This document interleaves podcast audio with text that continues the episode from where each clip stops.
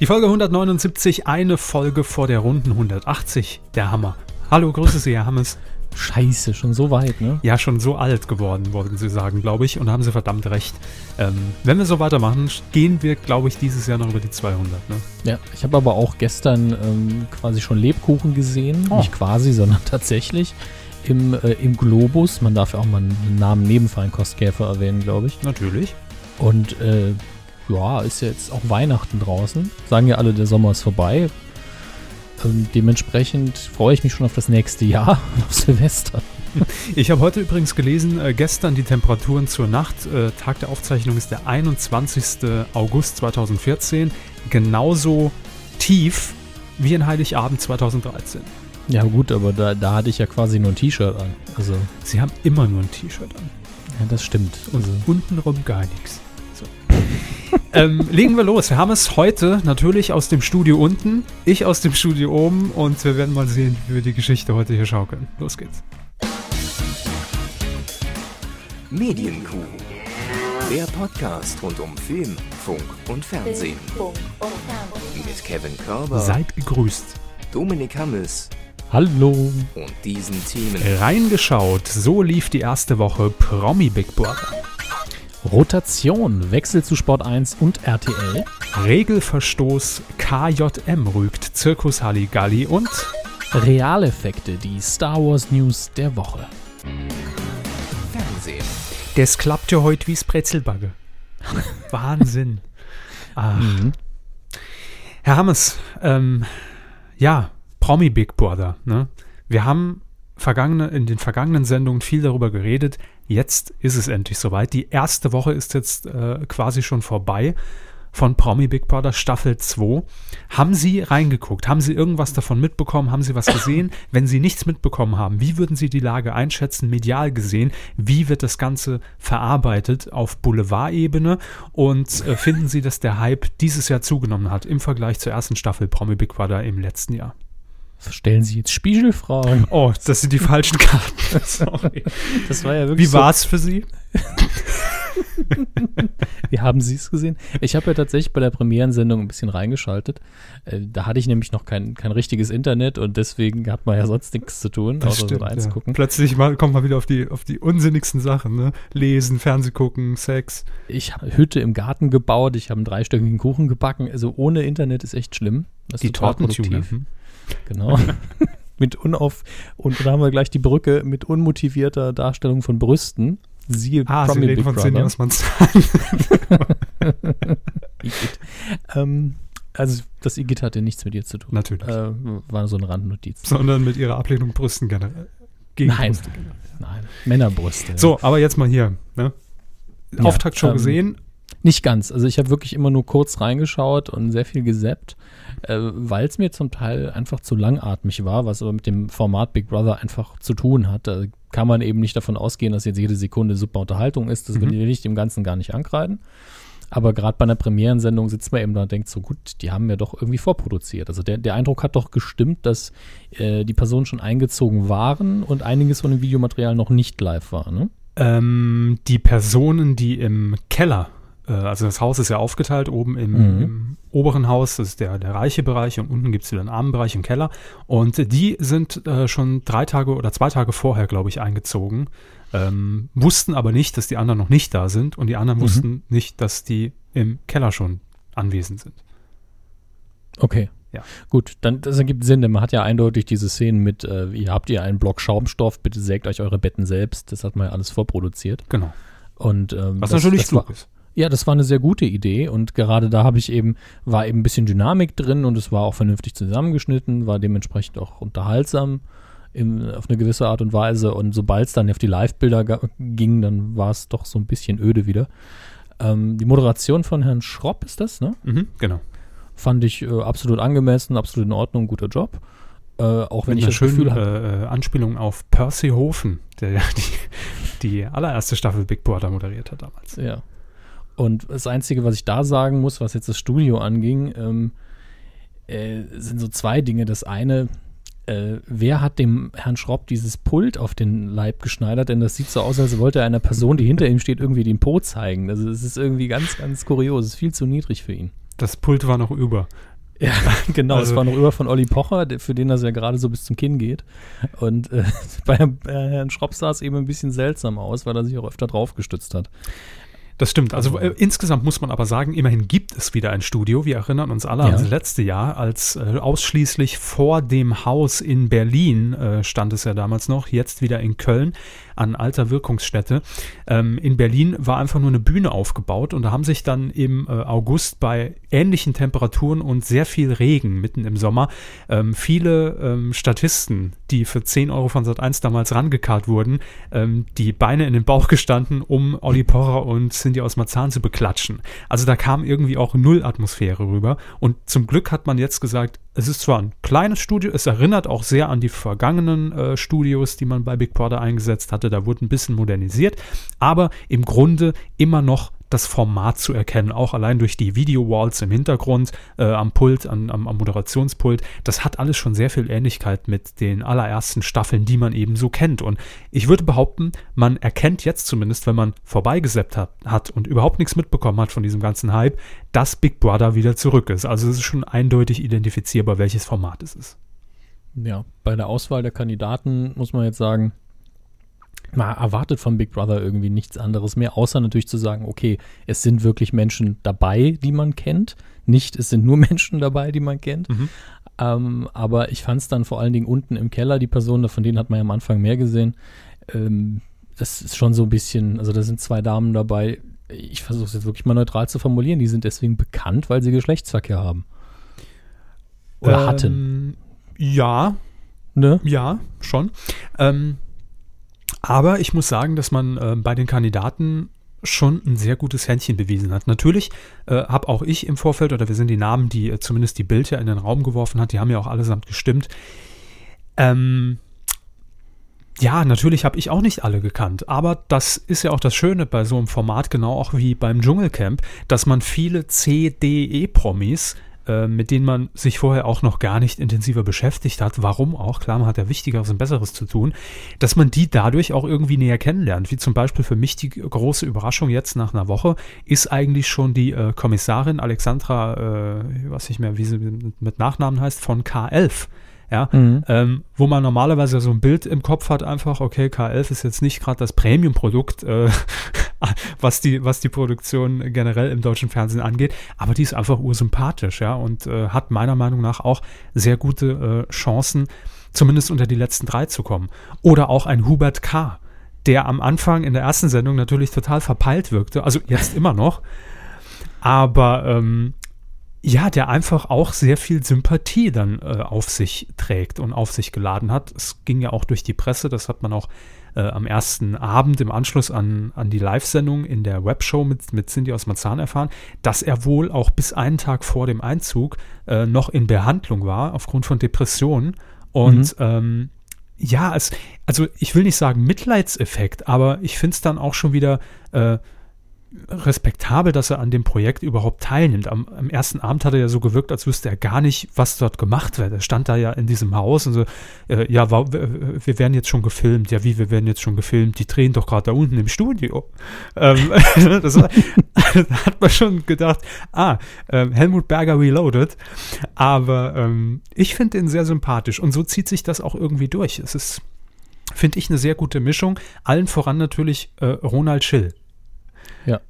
Äh, Ronald Schill, finde ich, ist, ist, ist deswegen ein sehr guter Wurf. Sieht man mal davon ab, dass er es natürlich super genutzt hat. Ich habe es auch schon getwittert und äh, bei Facebook geteilt mit der Veröffentlichung seiner Biografie. Äh, wunderbares Timing, denn äh, viele, vielen war er wirklich kein Begriff mehr, muss man ganz ehrlich sagen. Auch vor allen Dingen jüngere Leute äh, wussten nicht, wer es ist. Und auch nur sehr lokal. Also auch ich kannte Ro äh, äh, Roland, Roland will Ja. ich immer sagen, Ronald Schill, äh, nur vom Namen her und habe ihn auch in Verbindung gebracht mit Senator Hamburg, aber Mhm. mehr war da nicht mehr. Also ich habe mich mit der Person einfach damals zu dem Zeitpunkt, als er in den Medien war, überhaupt gar nicht beschäftigt.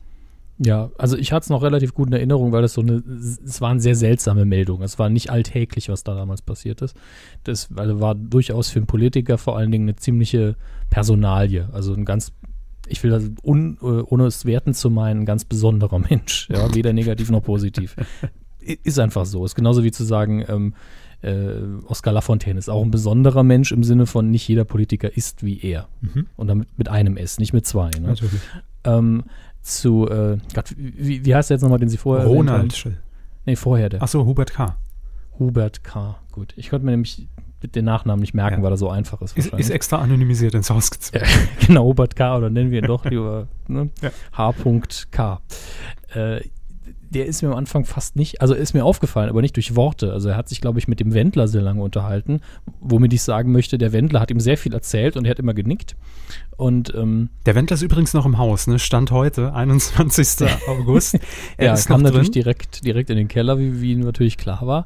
Aber sehr schön fand ich dann, dass Herr K. hat so ein, und auch das meine ich nicht negativ, äh, er hat so ein Mops-Gesicht, wie, wie ein Hund äh, der Rasse Mops. Die gucken ja immer so ein bisschen die Mundwinkel nach unten gezogen. Und so ähnlich guckt er auch manchmal, vor allem wenn er zuhört oder nachdenkt und dann nickt und dann die Mundwinkel so nach unten. Das hat so was leicht Niedliches an sich, deswegen fand ich ihn auch irre sympathisch von Anfang an. Hm. Ähm, Herr Schill hingegen finde ich deswegen einen guten Wurf, weil der äh, das Format erklärt die halbe Zeit. So war es jedenfalls in der Premierensendung Genau. für mich. Ja.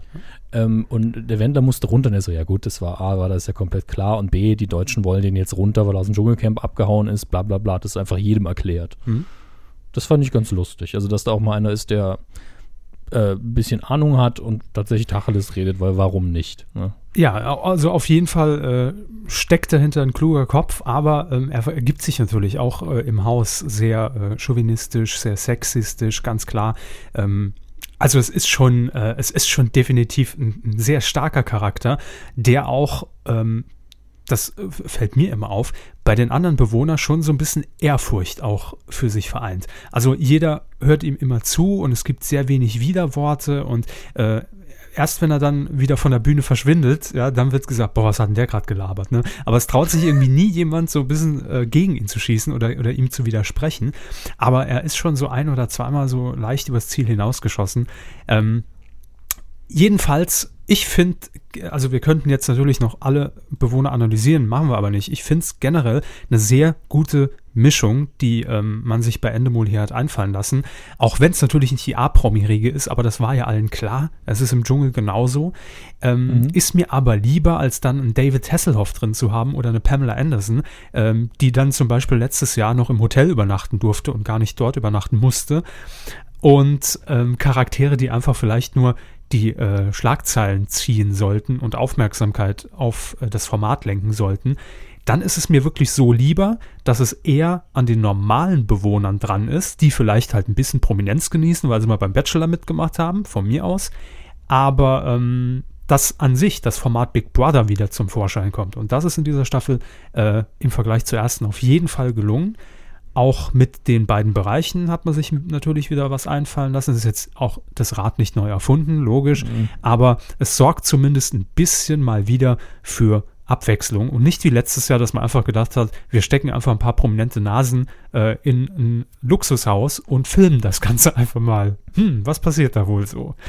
Also einfach was die Erzählweise angeht, die Challenges, die Aufgaben, die sie bewältigen müssen, ähm, definitiv wieder spürbar, dass ähm, ein Big Brother Urgestein mit am Werk ist, der die ähm, Sendungen in den vergangenen Jahren oder in den ersten Jahren auch mit betreut hat. Das ist Herr Laux und ähm, ja, das merkt man einfach ganz klar. Im Übrigen auch noch äh, die Randerscheinungen um Big Brother zu erwähnen, deshalb auch zu Beginn meine spiegeleske Frage. Ähm, es war natürlich sehr klug, dass man sich von Anfang an die Bildzeitung mit ins Boot genommen hat für Ist die immer Webshow in dem Fall. Und dadurch natürlich die mediale Berichterstattung in der Bildzeitung sicher hat. Also ich glaube oder ich kann mich nicht erinnern, seit der ersten Staffel Big Brother, wo man über Slatko und Jürgen und Co. geredet hat, dass Big Brother nochmal Titelseite 1 der Bildzeitung war. Das stimmt. Und das war die Tage so. Also da hat man natürlich vieles richtig gemacht. Äh, auch viel Geld investiert, um das Ganze in, in allen Städten Deutschlands mit Plakaten zu bewerben. Ähm, man weiß auf jeden Fall, dass gerade Promi Big Brother läuft. Und ich finde, das ist immer schon mal ein, für so eine Sendung, äh, es fühlt sich zumindest gut an und dass, es, dass darüber geredet wird. Das ist ja das Ziel und Sinn und Zweck natürlich auch der Leute, die aktuell dort in dem Haus drin sind. Und lobend noch äh, als Abschluss zu erwähnen ist definitiv die Late-Night-Ausgabe, haben wir ja hier auch schon, obwohl wir noch nichts davon gesehen haben, mit äh, Jochen Bendel, die Mhm. im Anschluss immer um 0 Uhr auf Six äh, zu finden ist. Teilweise oder die letzten Male jetzt über 6% Marktanteil. Äh, 330, 400.000 Zuschauer in der Nacht um 0 Uhr bis 2 Uhr bei Six. Das ist äh, mehr als das Sechsfache der normalen Zuschauerwerte. Und das funktioniert einfach. Und äh, Jochen Bendel und äh, die Co-Moderatorin von Joyce, ich, mir ist jetzt der Name entfallen, äh, ich weiß es nicht mehr, tut mir leid. Auf jeden Fall äh, ähm, machen die das echt super. Also es ist eine schöne Wohnzimmeratmosphäre und Jochen Bendel, als ob er gestern aus dem Nachtfalke-Studio bei Tele5 raus wäre und man merkt ihm einfach an, dass er das Format liebt, dass er das gerne macht, dass er das gerne kommentiert und man hat nicht den Eindruck, dass Jochen Bendel moderiert. Er sitzt einfach da auf dem Sofa, guckt sich das an und redet darüber. Und ähm, das finde ich ist äh, eine ideale Mischung. Also bisher, ich hatte es ja auch schon vorher gesagt, kann ich nur Gutes über die Staffel sagen. Und da hat man vieles, was im letzten Jahr schiefgelaufen ist, dann korrigiert und äh, sehr richtig gemacht. Die Quoten geben dem Ganzen ja recht. Ja, von meiner Warte aus ist es eben immer noch kein Format, das ich gucken würde, aus diversen Gründen. Einer davon ist tatsächlich Langeweile. In dem Fall geht es ja hier um Prominente, da kann man nie mit dem, äh, mit dem Moralzaun dann wedeln und sagen, "Äh, aber die Leute werden gefilmt. Also, ja, gut, die wollen das und sind Medienmenschen und lassen sich drauf ein, ist eben so, können ja gehen, wenn sie wollen. Ja. Und ähm, ansonsten finde ich es einfach persönlich ein bisschen zu öde, da passiert für mich nichts und äh, ist aber schön zu sehen, dass Sat1 eine Sendung hat, die mal wieder ganz gut produziert zu sein scheint. Ja, also ich habe es auch neulich schon getwittert. Es ist einfach ein schönes Halbzeit. Ich bin ein Star, holt mich heraus. so mitten im Sommer ne, Ach ja. passt das schon. Aber bezüglich ähm, quasi der Wiedergeburt dann von Big Brother haben wir ja auch wieder ein Comeback heute, jetzt mit der nächsten Rubrik. Ja, ganz richtig. Es gibt nämlich mal wieder Humschk. Wer es Mhm. nicht kennt, Humorschutzgesetz. Ähm, und das werden wir jetzt an dieser Stelle, da werden wir jetzt Gebrauch machen, weil es einfach vonnöten ist. Ich habe es gerade eben schon gesagt, Big Brother ist zumindest in den Medien, spielt es wieder eine Rolle. Und da heißt es für uns natürlich jetzt eingreifen, äh, solange diverse Personen noch im Haus sind und einiges schon mal vorab reservieren. Das machen wir jetzt.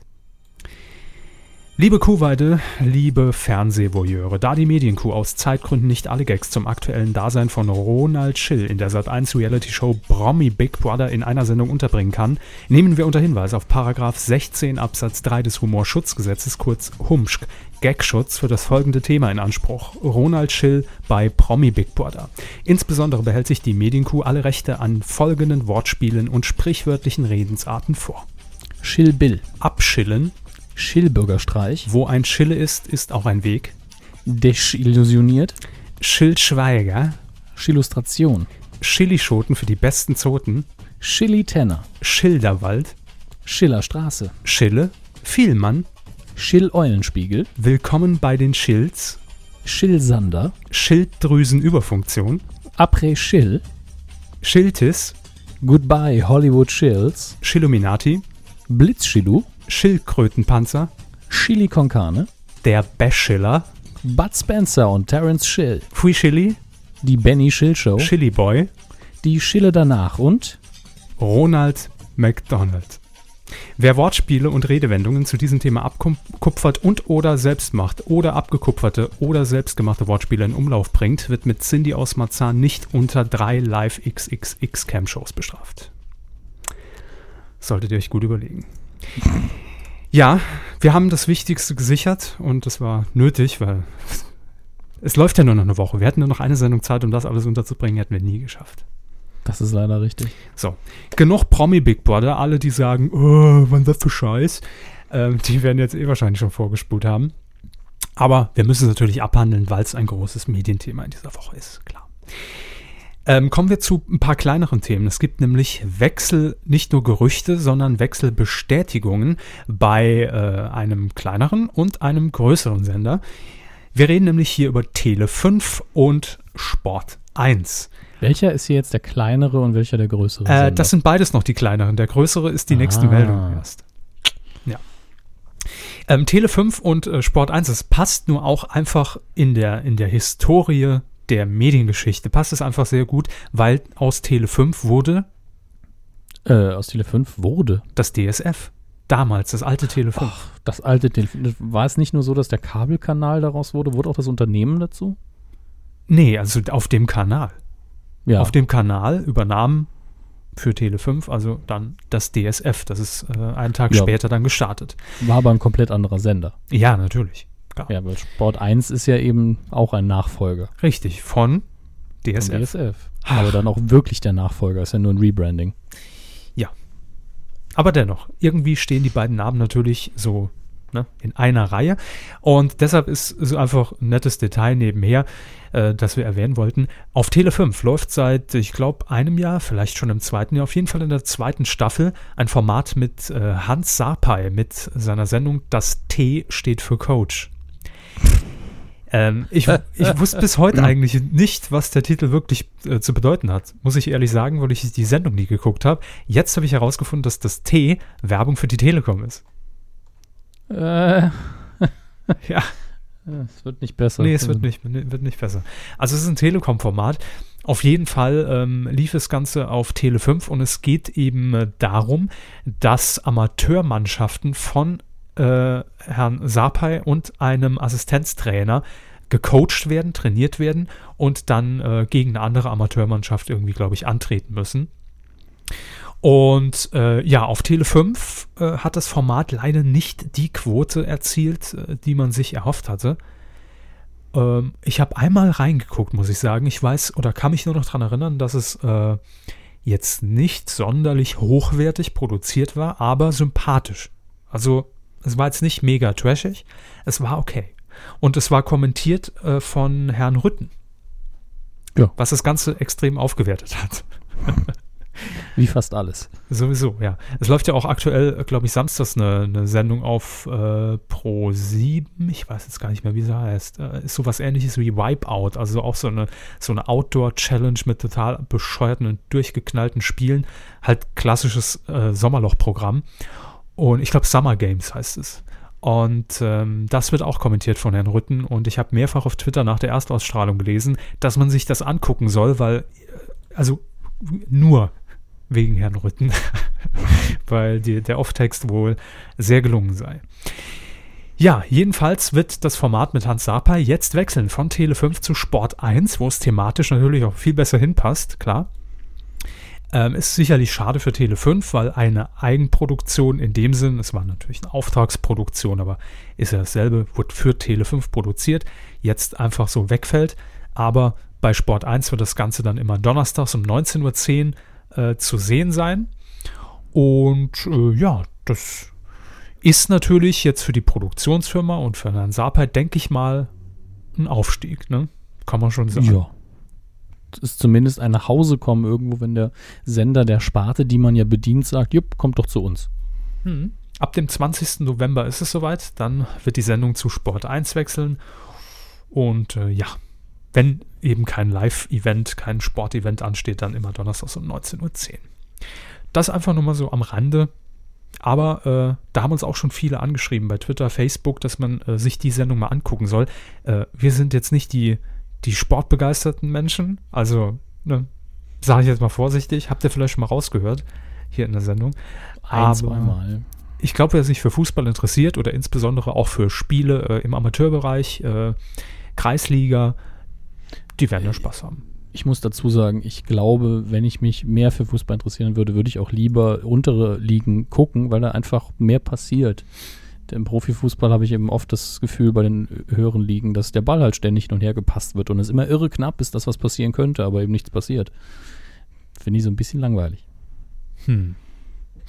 Weiß ich nicht. Ich gucke sehr wenig Kreisliga-Begegnungen oder, oder Regionalliga oder dritte Liga. Oder ist das jetzt die Regionalliga? Ich weiß es gar nicht. Keine Ahnung. Im, Im Saarland nennt man solche Ligen, also die, die, die, wo es dann, wo wirklich was passiert, die nennt man auch gern Grumpballliga, also Kartoffelliga. so, so, keine Ahnung, vi- vierte Kreisliga, sowas. Ja, also ich kann, kann mich nur noch damals erinnern, äh, erster FC Saarbrücken spielte, glaube ich, äh, muss so 2000 rum gewesen sein, Regionalliga West-Südwest. Das ist ja immer noch eine Regionalliga. Ne? Ja, gegen LR Aalen oder sowas. Hm. Muss kurz den Stopp bringen, Entschuldigung. Gar kein Problem. Ja, und dann haben wir noch einen äh, zweiten Wechsel zu vermelden. In dem Fall ging es ja von München nach München, also von Tele 5 äh, zu Sport 1. Jetzt geht es von Mainz nach Köln. Und zwar verliert das ZDF einen weiteren Koch. Gut, das ist jetzt nicht tragisch, man hat ja noch 78 in der Hinterhand. Aber äh, wir reden in diesem Fall von Nelson Müller. Nelson. Nelson. Ich wusste, in dem Moment, als ich es geschrieben habe, ne, in, in, den Ablaufplan, wusste ich, dass Sie heute Abend äh, den Gag Ja, weil ich nicht weiß, wer das ist. Nelson Müller. Ja gut, Sie gucken keine Kochshows, ne? Da Ab und zu tatsächlich schon. Ich habe neulich, ich, wo, wo war es? Ich müsste jetzt den Namen und den Sender fast recherchieren. Ich wollte es eigentlich, ich wollte eigentlich zwei Sachen noch empfehlen. Das eine weiß ich sogar noch. Aber lassen Sie uns die Sendung machen und dann empfehle ich spontan ein bisschen was zum Kochen. Nämlich einmal Nudelauflauf. nee, machen Sie weiter. Das eine gucke ich nach, das andere weiß ich auswendig. Ah, gut. Also ich mache mal kurz weiter. Ähm, Nelson Müller beim ZDF, ähm, ich glaube, erstmals in Erscheinung getreten wie jeder Fernsehkoch heutzutage, bei Lanz Koch tatsächlich. Und äh, hat beim ZDF aber jetzt auch eigene Formate erhalten, war zuletzt ähm, öfter mal beim Fernsehgarten zu sehen, hat dort gekocht oder als Partyprofi in der Küchenschlacht beim ZDF. Also hat da schon einiges übernommen und ist auch wirklich, hat, muss man sagen, Entertainer-Qualitäten. Ähm, das ist ja heutzutage einfach so üblich, dass jeder Koch, der im Fernsehen irgendwas macht, auch Entertainer sein muss. Äh, irgendwie steht das dann so im Vertrag geregelt. Ich weiß nicht, woher das kommt, aber es ist so. Ähm, jedenfalls wird Herr Müller jetzt wechseln zu RTL. Ja, bei das RTL auf jeden Fall ein Aufstieg, hat man ja ne? auch einiges aufzufangen. Da ist ja Christian Rach nicht mehr an Bord, der ist wiederum zum ZDF. Also hat man jetzt mal gesagt, ziehen wir im ZDF jetzt die ganzen Leute da mal ab. Ne? Ähm, und neben Steffen Hensler, der ja auch äh, Restauranttester ist und quasi den Posten direkt von Christian Rach damit übernommen hat, äh, wird eben jetzt auch noch Nelson Müller bei RTL zu sehen sein mit einer, Achtung, mit welcher Show? Jetzt muss ich das wieder nachgucken, da bin ich doch gerade. Nee, aber was könnte Nelson Müller als Fernsehkoch bei RTL moderieren? Aber hier steht's doch schon. Als Fernsehkoch. Okay, Heimwerkersendung. Ja, genau. Sag es ist doch gleiche Versöhnungsshow, mein Gott. Ja. Das ist es ja auch. Tatsächlich. Eine Versöhnungsshow. Family Dinner, ah, irgendwo geht's doch um Essen. Chance auf Versöhnung. Eine Chance für die Liebe heißt das Ganze. Ähm, und worum geht's? Er begrüßt völlig zerstrittene Menschen. Egal ob Familie oder Freunde steht hier. Und die sollen sich dann aussprechen und kriegen von ihm dann Abendessen spendiert. Hier 10 okay. Euro, bestell dir Pizza. Das wäre doch eigentlich ganz nett. Also als Format, wenn man einfach sagt, ja, die die gemeinsame Mahlzeit als Bindeglied, als, als Ritual, wo man sich wieder näher kommt, das ist eigentlich ganz nett von der Idee her. Ist hm. schon fast romantisch. Aber ähm, wie wir RTL kennen, wird das wahrscheinlich wieder auf zwei Stunden gestreckt, das Format, ne? Mit ein paar Schwarz-Weiß-Blenden. Ja. Kannst nur Essen geben, was natürlich auch schwarz-weiß funktioniert. Ne? Kartoffelpüree und, und, und, äh, und Bratwurst. Oh Mann. Ähm, ja, hört sich in dem Moment erstmal unspektakulär an, aber vielleicht schmeckt's ja. Gucken wir mal. Family Dinner wird produziert von den ITV Studios in Germany. Und äh, ja, mal sehen, ob das eine kluge Entscheidung war für Herrn Müller, weil beim ZDF hat er da schon eigentlich einen guten, einen guten Stand gehabt. Da frage ich mich immer, was sind die Bewe Ah, Geld, ne? Ja. ja, das ist gut. Hat sich erledigt, die Frage. Aber wir wünschen ihm natürlich viel Glück. Sympathischer Zeitgenosse. Ja. Stopp. Ich wollte noch was zum Ja, bitte, bitte, bitte.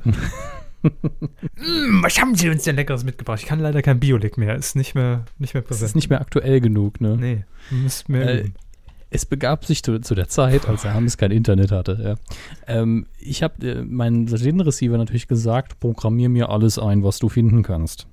Also irgendwie 300 plus Sender und, und davon 50 sind irgendwelche Dritten. Joyce. Bringen Sie Nein, Joyce. Äh, ich weiß es gar nicht, ob Joyce in meinem äh, Silent Receiver durch ist. Ich arbeite mich gerade rückwärts durch die Kanäle. Ich bin jetzt, glaube ich, bei 202 oder so. Können wir ähm, übrigens an der Stelle, wo ich Joyce erwähne, kurz ankündigen schon mal, wenn alles klappt, äh, toi toi toi, wird es nächste Woche auch ein Spezial geben. Und zwar mit äh, Joyce, Moderator Kevin Klose. Der moderiert dort äh, das Format Nice bei Joyce. Und ähm, den werden wir ähm, bei uns zu Gast haben. Also wenn alles klappt, sage ich mal, ne? unter Vorbehalt. Freue ich mich schon drauf. Oh, ist doch schön. Ja. End, end, ähm, end, endlich klappt das mal als Station Voice bei Joyce. Ich freue mich schon. Schönes Gedicht. Äh, Station Voice Bad Choice, meine Biografie. Ja. So. Bitte äh, fahren Sie fort. Ja. Aber gerne. Gerade bei den Satellitensendern Mhm.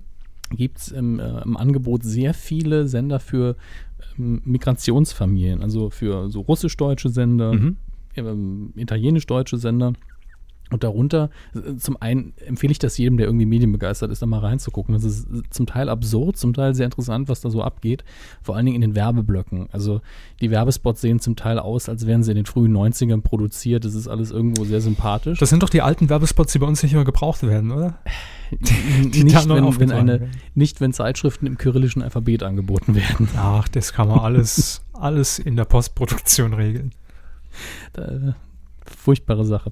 Aber auch sehr interessant. Und ein Sender, über den ich dann gestolpert bin, den ich wirklich sehr angenehm fand, ist Alice Kochen oder Alice Kochen. Ich, mein Italienisch ist nicht so gut.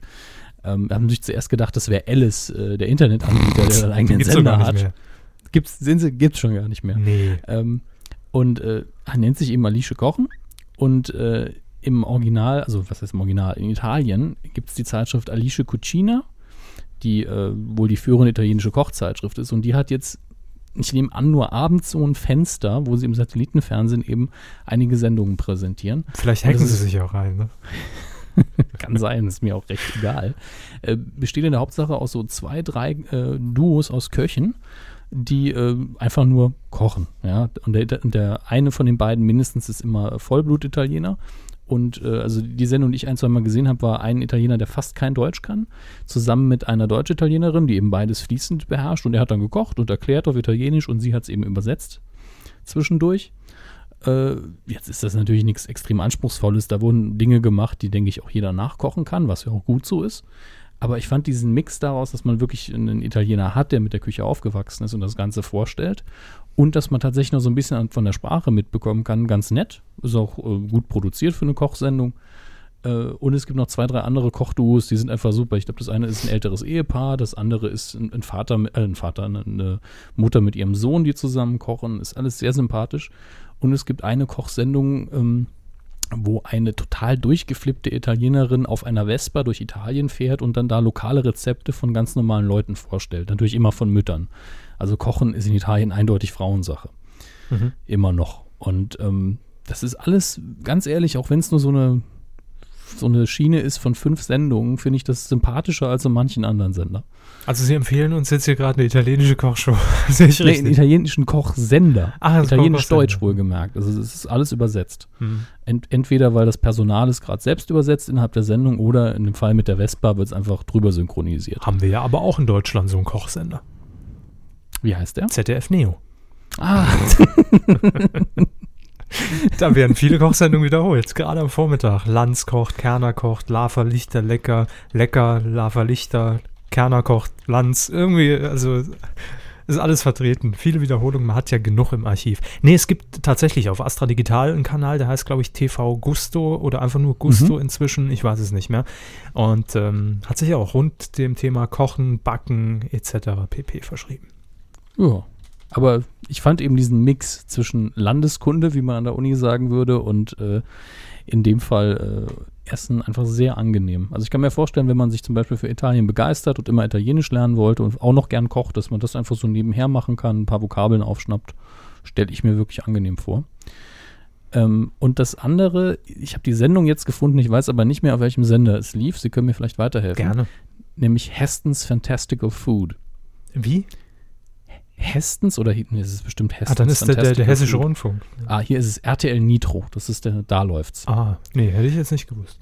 Ja, ähm, ist, äh, es ist natürlich eine Kochsendung, wie wir schon tausend andere kennen. Und es ist, ich glaube, im Deutschen, ich glaube, im ZDF gab es eine Sendung, die ähnlich war, die sich vielleicht daran orientiert hat. Ähm, ich weiß nicht, wie die einzelnen Themen sind. Was, das, was ich bisher gesehen habe, war eine Folge, wo es ums Frühstück ging. Und das britische Frühstück, es ist nämlich eine britische Sendung, ursprünglich Channel 4.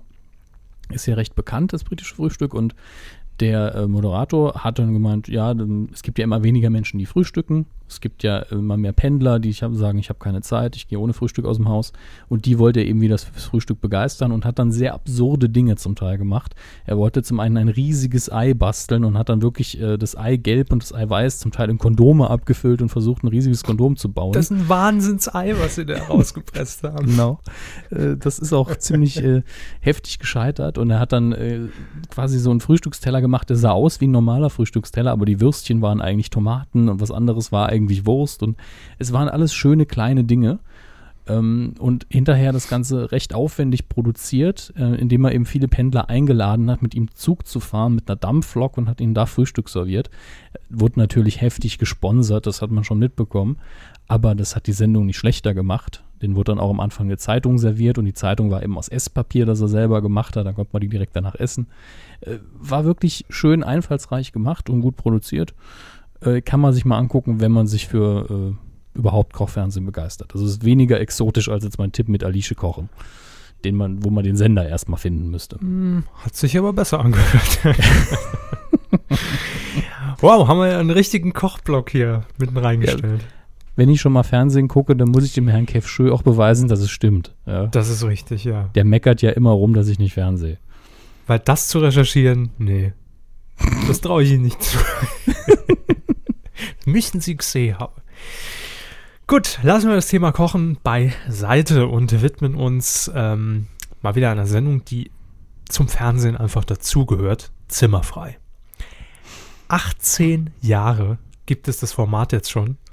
Und äh, ja, eine lange Zeit. Seit 1996. Ähm, ich muss sagen, ich war sehr erstaunt, als ich bei den Kollegen von DWDL heute gelesen habe und das macht für mich so ein bisschen die Relevanz bei mir persönlich bei, äh, von diesem Format nochmal klar und führt es mir vor Augen, dass äh, Zimmerfrei im Moment in einer Sommerpause ist bis September und die dauert allerdings in diesem Jahr vier Monate. Äh, habe ich gar nicht mitbekommen.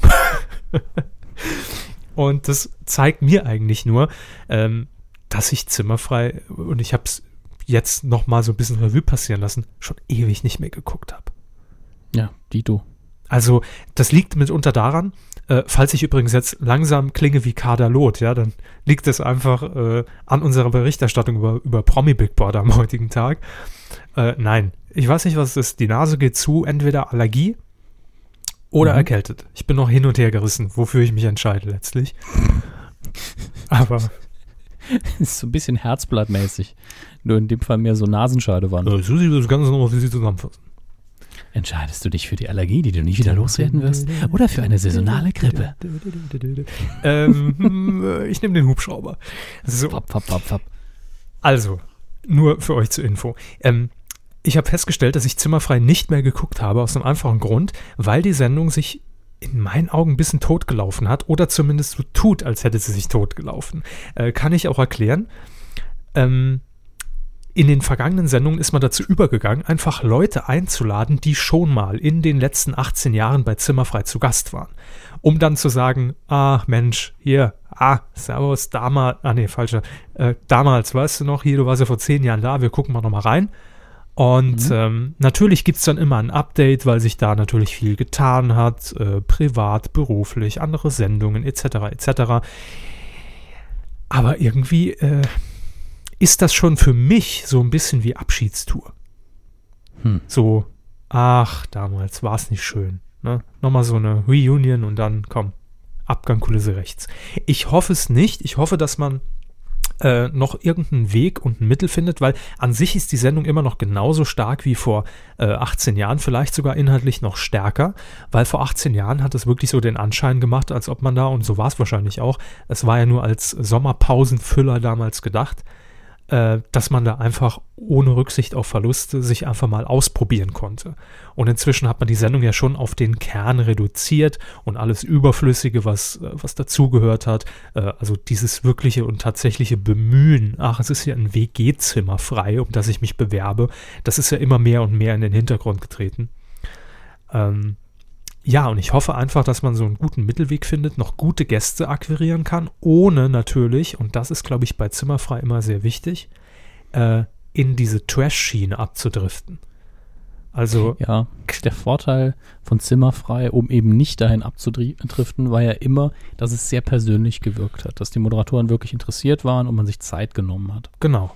Ähm, ich meinte allerdings damit auch, was die Gäste angeht. Also es würde, Ja, es wird natürlich eine riesige Vielfalt an, an Gästen geben. Das ist gar nicht das Problem. Aber gute auszusuchen, die auch in diese Sendung passen, die nicht da sind, um ihr neues Buch in die Kamera zu halten, Ja. das ist das Schwierige. Und das wird, glaube ich, auch immer, äh, immer schwerer für die Redaktion. Und ich hoffe einfach, dass das weiterhin gelingt. Und es ist ja schon mal ein gutes Zeichen, dass man jetzt immerhin wohl in eine neue Staffel geht. Ähm, und man feiert äh, natürlich den 18. unter dem Titel Ab 18. Es soll eine nicht jugendfreie Sendung werden. Ähm, am 21. September wird gefeiert, ab 22.15 Uhr. Und die Sendung wird auch eine halbe Stunde länger dauern als gewohnt, 90 Minuten. Und die Gäste stehen auch schon fest. Und wir machen mal den Test. Ich lese Ihnen die, die Gäste vor. Und wir machen den be berühmten Wer-Test bei Herrn Hammes. Und dann gucken Mhm. wir mal, wie es bestellt ist um, um trashige Besucher der Fernseh-WG. Claudia Roth, Mhm. Grünpolitikerin, ja. Tim Melzer, Fernsehkoch, Thomas Hermanns Comedian, Besitzer des Quatsch Comedy Club. und Anneke Kim Sarnau. wer? Ja, dachte ich mir, aber gleich habe ich sie wieder. Ähm, Mhm. Die ähm, Kommissarin in Ulmens Sendung Dr. Psycho. Ah, gut, also Ja. eine deutsche Schauspielerin. Richtig. Schauspielerin, die auch, glaube ich, äh, entweder ist es Tatort oder auf jeden Fall in irgendeiner äh, etablierten Krimiserie auch zu sehen ist. Also alles gute Gäste. Ja, Und die absolut. Themen äh, gehen in dieser Sondersendung so ein bisschen natürlich retromäßig. Ach, wir erinnern uns an unsere Jugend, damals erstes Auto, was wir damals gefahren haben. Äh, erste Liebe, Erstes nicht jugendfreies Erlebnis. genau, erster Alkoholsuff, Jugendsünden und so Erster weiter. Samenerguss, ja, was so kommt. Genau. Äh, ah, apropos, was so kommt, Guido Kanz wird kommen als Überraschungsgast. Der wird nämlich die Regie für ein Zombie-Theaterstück übernehmen. Sehr schön.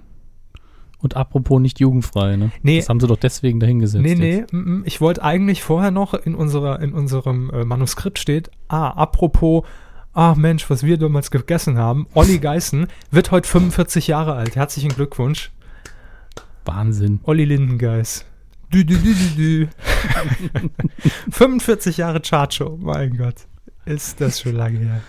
Was ich damals für Turnschuhe angezogen habe. Was die damals für Themen hatten, ey. Unfassbar. Ich hoffe, das sagt Gut man an. irgendwann, in 30 Jahren, wenn, wenn man mal wieder die alten Folgen sieht. Ja, Olli Geißen, herzlichen Glückwunsch. Das an dieser Stelle noch. Aber, Sie haben es schon gesagt, klar, Jugend ist das Mhm. Thema. Und ähm, die KJM heißt, Kommission für Jugendschutz in den Medien? ja, Jugendmedienschutz. Ja. Ja, nahe genug Ja, fast. Äh, hat mal wieder ein paar Beanstandungen rausgehauen. Ähm, es werden natürlich immer allerhand Sendungen äh, pro Halbjahr untersucht, unter die Lupe genommen. Man nimmt natürlich auch Feedback aus der Bevölkerung, von den Zuschauern ernst und untersucht dann entsprechend Sendungen ähm, auf den ein, auf die Einhaltung des Jugendschutzes hin. Und da hat man einiges zu beanstanden in diesem ersten halben Jahr. Unter anderem, und darüber hatten wir ja auch geredet, und ich kann mich erinnern, dass wir auch darüber geredet haben. Hm, ist es, sollte, also kommt da noch Wird- was nach? Ja, Wird der Jugendschutz was sagen? der Klügere gibt nach. Und ähm, es geht um Zirkus Halligalli, genauer gesagt um die Sendung mit Tobias Schweighöfer. Ja, Tobias Schweighöfer, ihr habt richtig gehört. Der war dort zu Gast und hat mit Joko und Klaas Wodka gesoffen. Also wurde natürlich in ein Spiel eingebunden, ne?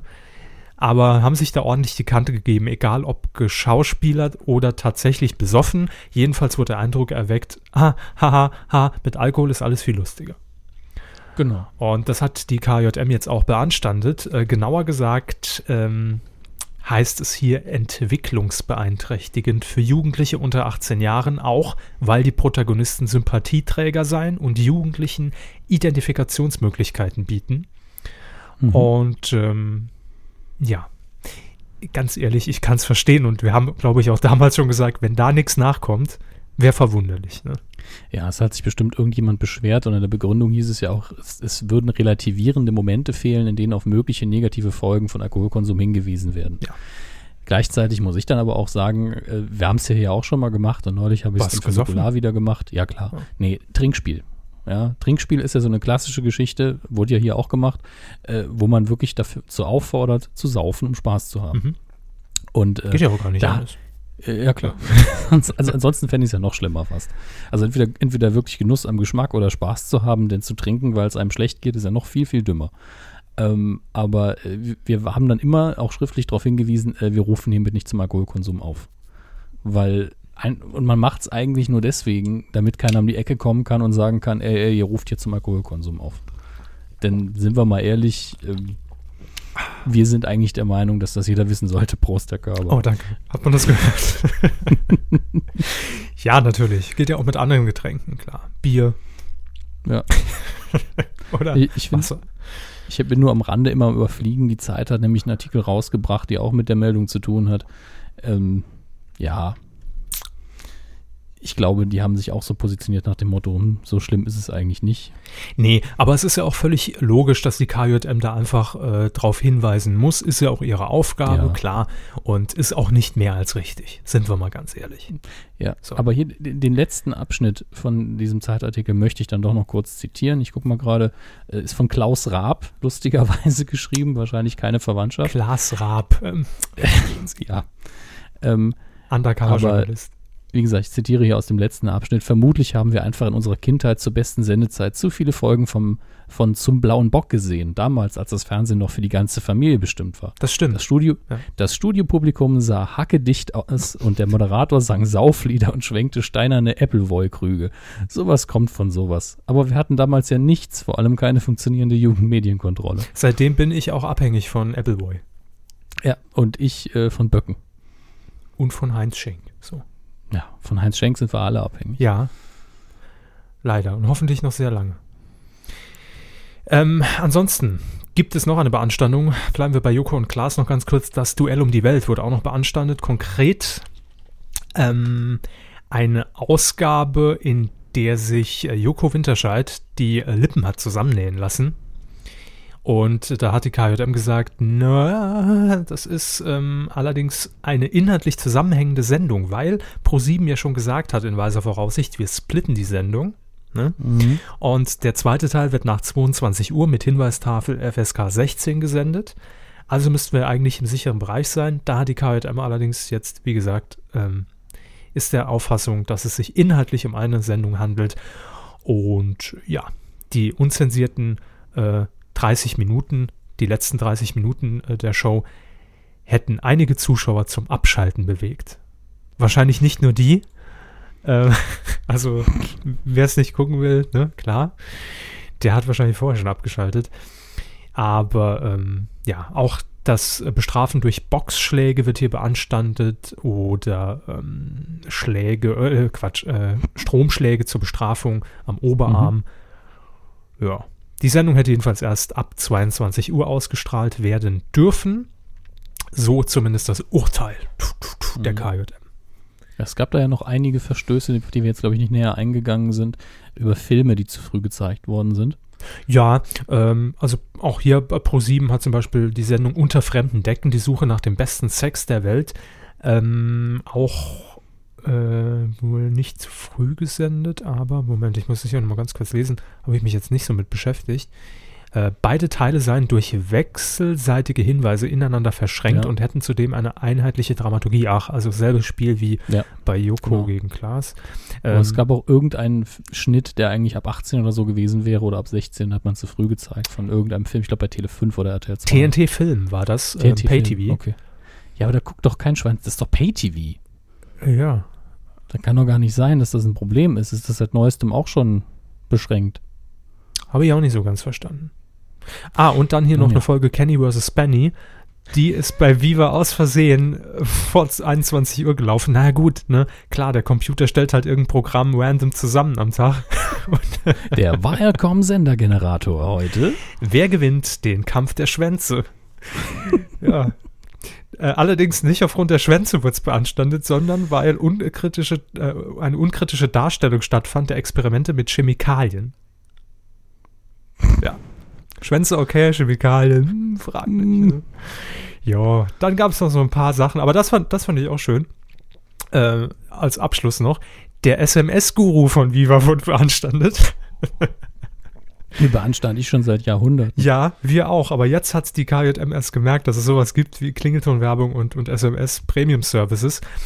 Äh, und jetzt wird gesagt, eine jugendschutzrechtliche unzulässige Ausstrahlung von Werbung stellt die KJM beim SMS-Guru fest. Ähm, die Sendung nutze die Unerfahrenheit von Kindern und Jugendlichen aus.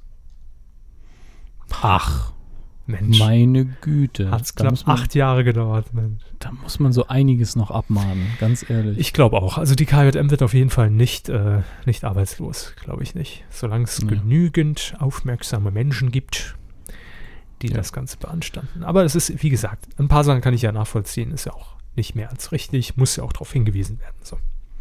Ja. Ähm, 2014, ne? Scheißjahr. Hm. Also Ja. im Bevor wir Allgemeinen. Ja, bevor wir auf den Todesfall, ich will jetzt, wir wollen jetzt keine Rubrik anfangen mit der Todesfall der Woche, das wäre mehr als morbide. Aber wir haben mal wieder einen. Bevor ich damit anfange, ich glaube, Herr Körber hat eben gesagt, wir sind hoffentlich noch alle sehr lange von Heinz Schenk abhängig, nämlich direkt googeln müssen, denn wir haben den leider Gottes auch in diesem Jahr schon verloren. Ja, das wusste ich aber. Ja, es hat so geklungen, als wären sie sich nicht so sicher. Nee, nee, ich war mir Deswegen- sicher. Aber ich Gut. meinte das durchaus positiv. Äh, die Abhängigkeit, nicht den Tod. Genau. Ja. Ja. Gut. ähm, Klar, gut, dass er weg ist, sicher. Ich wollte es jetzt nur klarstellen. Nee, ist schon, ist schon äh, richtig so. Gut. Es reiht sich ein weiterer prominenter Name ein in die Reihe der Personen, die wir im Jahr hier verloren haben, und zwar Peter Scholl-Latour. In dem Fall handelt es sich also ähm, jetzt nicht um eine international bekannte Person, aber in Deutschland aus, im, im Mediengeschehen vor allen Dingen mehr als nur ein bekannter Name. Aus keiner Also- Maischberger-Sendung wegzudenken. Oder fast. Ja, und, und da muss man jetzt auch dazu sagen, das war ja quasi schon sein, sein Ruhestand, dass er nur fast in jeder Sendung als Experte aufgetreten ist. Ja. Nahostexperte hat ähm, Ja. viele Talkshows mit seinen Ansichten ähm, und seinen Erfahrungen vor allen Dingen bereichert. Ähm, ja, klassischer Journalist, wie man ihn auch wirklich betiteln darf und sollte. Äh, angefangen damals äh, tatsächlich hier im Saarland.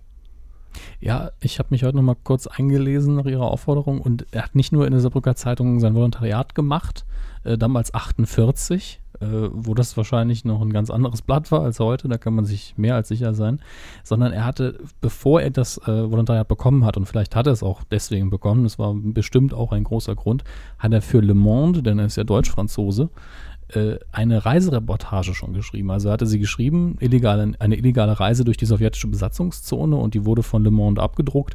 Und ich würde sagen, damit kann man sich ruhig mal um ein Volontariat bewerben. Äh, Studium in Frankreich abgeschlossen, dann schon so eine Veröffentlichung, da wird man eben von der Saarbrücker Zeitung mit Handkuss genommen, damals wie heute, denke ich. Ja. Äh, hat unfassbar viel gereist. Ähm, Amerika, Afrika, Vorderer Orient, größte Teile von Asien und hat auch für fast jeden Sender, glaube ich, im, äh, in Deutschland gearbeitet, also Fernsehsender. D-Max. Nein, von, Super von den klassischen. Also er hat auch äh, Landesstudios gegründet, zum Teil von äh, ARD und ZDF in Paris jeweils. Mhm. Er hat sogar bei RTL Plus am Anfang irgendwie war noch involviert ein bisschen. Auch wenn ich nicht genau weiß, wie, das habe ich heute auch nur gelesen. War mehrfacher und unfassbar populärer Buchautor. Äh, ich glaube, er hat irgendwie, genau hier, hier haben wir es, seine über 30 Bücher, das ist jetzt Wikipedia-Zitat, gebe ich gern zu, seine über 30 Bücher erreichten eine Gesamtauflage von rund 10 Millionen Exemplaren. Sein 1980 über Indochina erschienenes Buch Der Tod im Reisfeld war mit 1,3 Millionen Exemplaren zum Zeitpunkt seines Todes das meistverkaufte Sachbuch Deutschlands seit 45. Da- Ja. Das ist schon mal eine Hausmarke. Das ist ordentlich. Ähm, Ja. Dann hat er natürlich auch in den 70er Jahren leider, in dem Fall leider für Schlagzeilen gesorgt, als er in Vietnam entführt wurde oder gefangen genommen wurde, eine Woche lang, ähm, mit einem äh, kompletten äh, Journalistenteam. Ja. War er dort 73 unterwegs. Äh, wurde dann zum Glück unversehrt freigelassen. Im Übrigen auch äh, für alle, die sich da ein bisschen für die Hintergründe äh, interessieren, am 25. August ab 0 Uhr 5 zeigt äh, Phoenix nochmal die Dokumentation Acht Tage beim Vietcong. Und ähm, ja, ansonsten ist, äh, also äh, wir können jetzt noch ewig so weitermachen, ne? Ja. auch, auch, auch wenn ich hier lese, nachher äh, noch beim WDR Fernseh- und Programmdirektor, dann beim Stern Mhm. Chefredakteur und Herausgeber, Vorstandsmitglied bei Gruner und ja, also Ja. Ne? Es das ist, schon eine- ein dicker Lebenslauf. das ist eine Journalismuskarriere, wie man sie sich nur wünschen kann.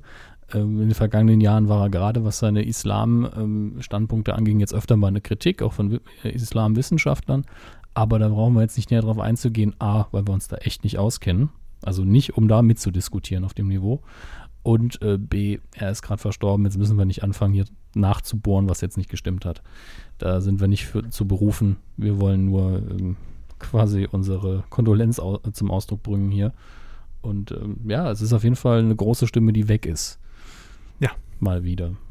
Jemand mit Meinung. Schade. Und mit Wissen. Eben, eben mit fundierter Meinung. Das ist die beste Kombination. Also. Richtig. Ja, es reißt irgendwie nicht ab, ne? Dieses Jahr. Es ist ja, ich hab, also, es fühlt sich komisch an, aber ähm, ich habe auch manchmal das Gefühl, dass das mit jedem Jahr, seit wir die Kuh machen, zunimmt. Nein, ich will uns die Schuld nicht unterstellen, sondern ich glaube, das liegt auch daran, das ist jetzt beim Herrn Scholatur nicht so der Fall, aber ähm, wir kommen jetzt eben in einen Bereich, äh, weil Herr Körber und ich sind jetzt halt so um die 30. Das heißt, es sterben immer mehr Menschen, die wir halt wirklich kannten. Ja? Wenn jetzt irgendjemand gestorben ist, der seine große Karriere in den 60ern hatte, dann kannten wir den vielleicht, wenn er ein paar Filme gemacht hat oder im Fernsehen war. Ja. Aber wenn jemand aus den 80ern, 90ern, 2010ern stirbt, der dann noch eine Karriere hat oder da seine Hochpunkt in seiner Karriere, dann kriegen wir das eben mit und dann äh, macht das für uns einen ganz anderen Eindruck. Wir hatten ja auch vereinzelt den, den Fall, dass jemand gestorben ist, den wir einfach nicht gut kannten, weil er einfach ein ganz anderer Jahrgang war und eben jetzt nicht Weltstar-Niveau hatte. Es gibt auch einfach viele, äh, viele Menschen, und es wird mit Sicherheit natürlich in den nächsten Jahren äh, nicht weniger, wie Sie es gerade eben gesagt haben, ähm, wo man einfach gar nicht, gar nicht im Kopf den Gedanken hegt, dass der mal weg ist. Also es hört sich natürlich jetzt total ja, banal und, und, und, und, und vielleicht ein bisschen kindisch an, aber man, man rechnet bei einigen Personen einfach nicht, dass die mal weg sind. Also die sind, waren ja. immer so präsent und man hat immer irgendwas von denen mitbekommen und äh, dann schockt einem so eine Todesnachricht natürlich umso mehr. Also so geht es ja. mir jedes Mal. War zum ersten Mal bei mir bei Loriot so. Ich ja nur gedacht habe, kann überhaupt ARD, ZDF und die dritten Programme überleben ohne Loriot? Geht das? Also, hat sich sehr seltsam angefühlt. Ja, aber gut. Das ist der Lauf der Dinge. Und äh, hoffen wir aber jetzt einfach mal, dass wir dieses Jahr vielleicht mal, ne, reicht jetzt mal auch. Also, das ist wohl was. Genügend. Weidengeflüster. Zur Folge 178, letzte Woche hier bei uns veröffentlicht. Und äh, ihr habt kommentiert, Danke schon mal ja. dafür im Voraus. Und wir wollen auf so ein paar Sachen eingehen. Haribo hat zum Beispiel auf medienq.de unter der letzten Folge kommentiert: Hallo, ihr blauen Rinder. Ach, immer dieser Alkohol. Die Hörer haben es doch Hallo. mitbekommen. Um einen Heiratsantrag zu starten, muss ich erstmal wissen, ob ihr beiden noch zu haben seid. Heiratsantrag? Äh, ich, ja, Sie haben Ach, Heiratsantrag ah, ja, stimmt. gesagt ah, fürs Feedback. Ja, ja, äh, jetzt. Herr Körber ist äh, aktuell, glaube ich, frei. Äh, mehrfach bin ich frei. Ja. Äh, ich, ich, bin jetzt also zum dritten Mal frei geworden in dieser Woche. Und dementsprechend klar, absolut. Also Mann, Frau, das völlig egal. Ja, das, das, kommt davon, Herr Körber, wenn man drei Freundinnen gleichzeitig hat, dann kann man eben auch drei Richtig, in einer Woche verlieren. Sie ne? erkannt. Gerne Ü50, das ist so mein Alter. Und äh, ja, mal gucken, was kommt. Klar, ich bin offen für alles. Mhm. Äh, weiterhin schreibt Harry, es soll ja ein individueller Heiratsantrag sein und das geht nicht, wenn der eine mehr Film und der andere mehr Fernsehen mag. Spaß beiseite. Es war wieder eine sehr solide Kuh. Mir fehlen die Medienthemen. Äh, haben wir noch. Äh, mich hat der Tod von Robin Williams, schreibt er hier noch, richtig getroffen. Das geht mir bei anderen Personen, die ich nicht persönlich kenne, selten so. Vielleicht, weil er nicht so alt wurde und vielleicht, weil es sich um Selbstmord handeln soll. Ähm, inzwischen kam ja auch noch das nur so als kleine Ergänzung raus. Das hat seine Frau jetzt bekannt gegeben, dass er wohl an äh, Parkinson erkrankt war. Ja. Ähm, eine Person schreibt er hier weiter, die in der Öffentlichkeit als der Lustige gesehen wird und dem man die Depression nicht angemerkt hat. Hier passt das Bild des traurigen Clowns, dessen Depression so schwer war, dass der Suizid der einzige Ausweg zu sein schien. Ja. Lassen wir einfach mal in diesem Fall unkommentiert. Ja. Max Snyder hat noch geschrieben. Ja. Er ergänzt die Star Wars News der letzten Woche und äh, er fragt dann direkt, bezieht sich das nur auf Episode 7? Nein, natürlich nicht. Aber Episode 7 ist natürlich das große Ding am Ende äh, des nächsten Jahres. Bis dahin haben wir halt Episode 7 News und danach Episode 8 News. Ach, freue ich ähm, mich. mit denen haben wir ja eigentlich schon angefangen, das darf man auch nicht vergessen. Äh, und er Nahtlos. merkt an, dass Star Wars Re Rebels, Rebels, Rebels, so ist die Intonation, glaube ich, äh, startet. Und es gä- gäbe eine erste Preview mit den ersten sieben Minuten und äh, dann wohl drei Mini-Episoden. Äh, Habe ich tatsächlich auch schon gesehen. Das ist eine Animationsserie im Star Wars-Universum. Ich habe ganz vergessen, in welchem Timeslot die spielt, also zwischen welchen Kinofilmen. Aber sah sehr gut aus. Also ist, ähm, kann man als Erwachsener noch locker gucken, wenn man Star Wars äh, Interesse natürlich hat. Und äh, ansonsten auch schon locker für ähm, neun, ab neun Jahren kann man so, glaube ich, gucken, aber man kommt sich als Erwachsener nicht verarscht vor. Hat ein schönes Feeling, kann ich äh, definitiv empfehlen, ohne es gesehen zu haben, natürlich. Vanilla Chief hat auch noch kommentiert, ihr müsst den Coup des Jahres, da greift er gleich ganz hoch, ne, an Heiner Backensfeld schicken. Und dann hat er noch einen YouTube-Link dabei. Ich habe mir es nicht angeguckt im Vorfeld, ähm, sehe jetzt nur im kurzen Überblick, dass es ein Wochenrückblick ist, veröffentlicht von Pro Bono TV. Ja. Ja, wenn ich mir das Video so angucke, bin ich mir aber nicht sicher, ob das das. Ja, doch, das müsste das richtige Pro Bono sein, ne? Mm, Ich ist weiß ja es auch nicht. eine richtige Produktionsgesellschaft. Ja.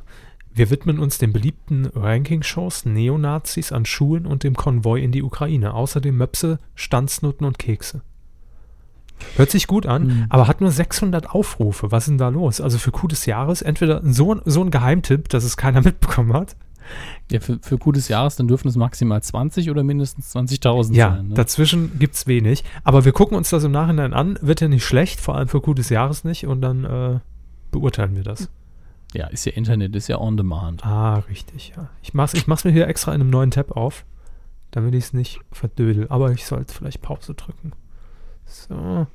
Sonst ist die Internetleitung wieder gestört zum Herr Hammes nach Bayern, gell? So.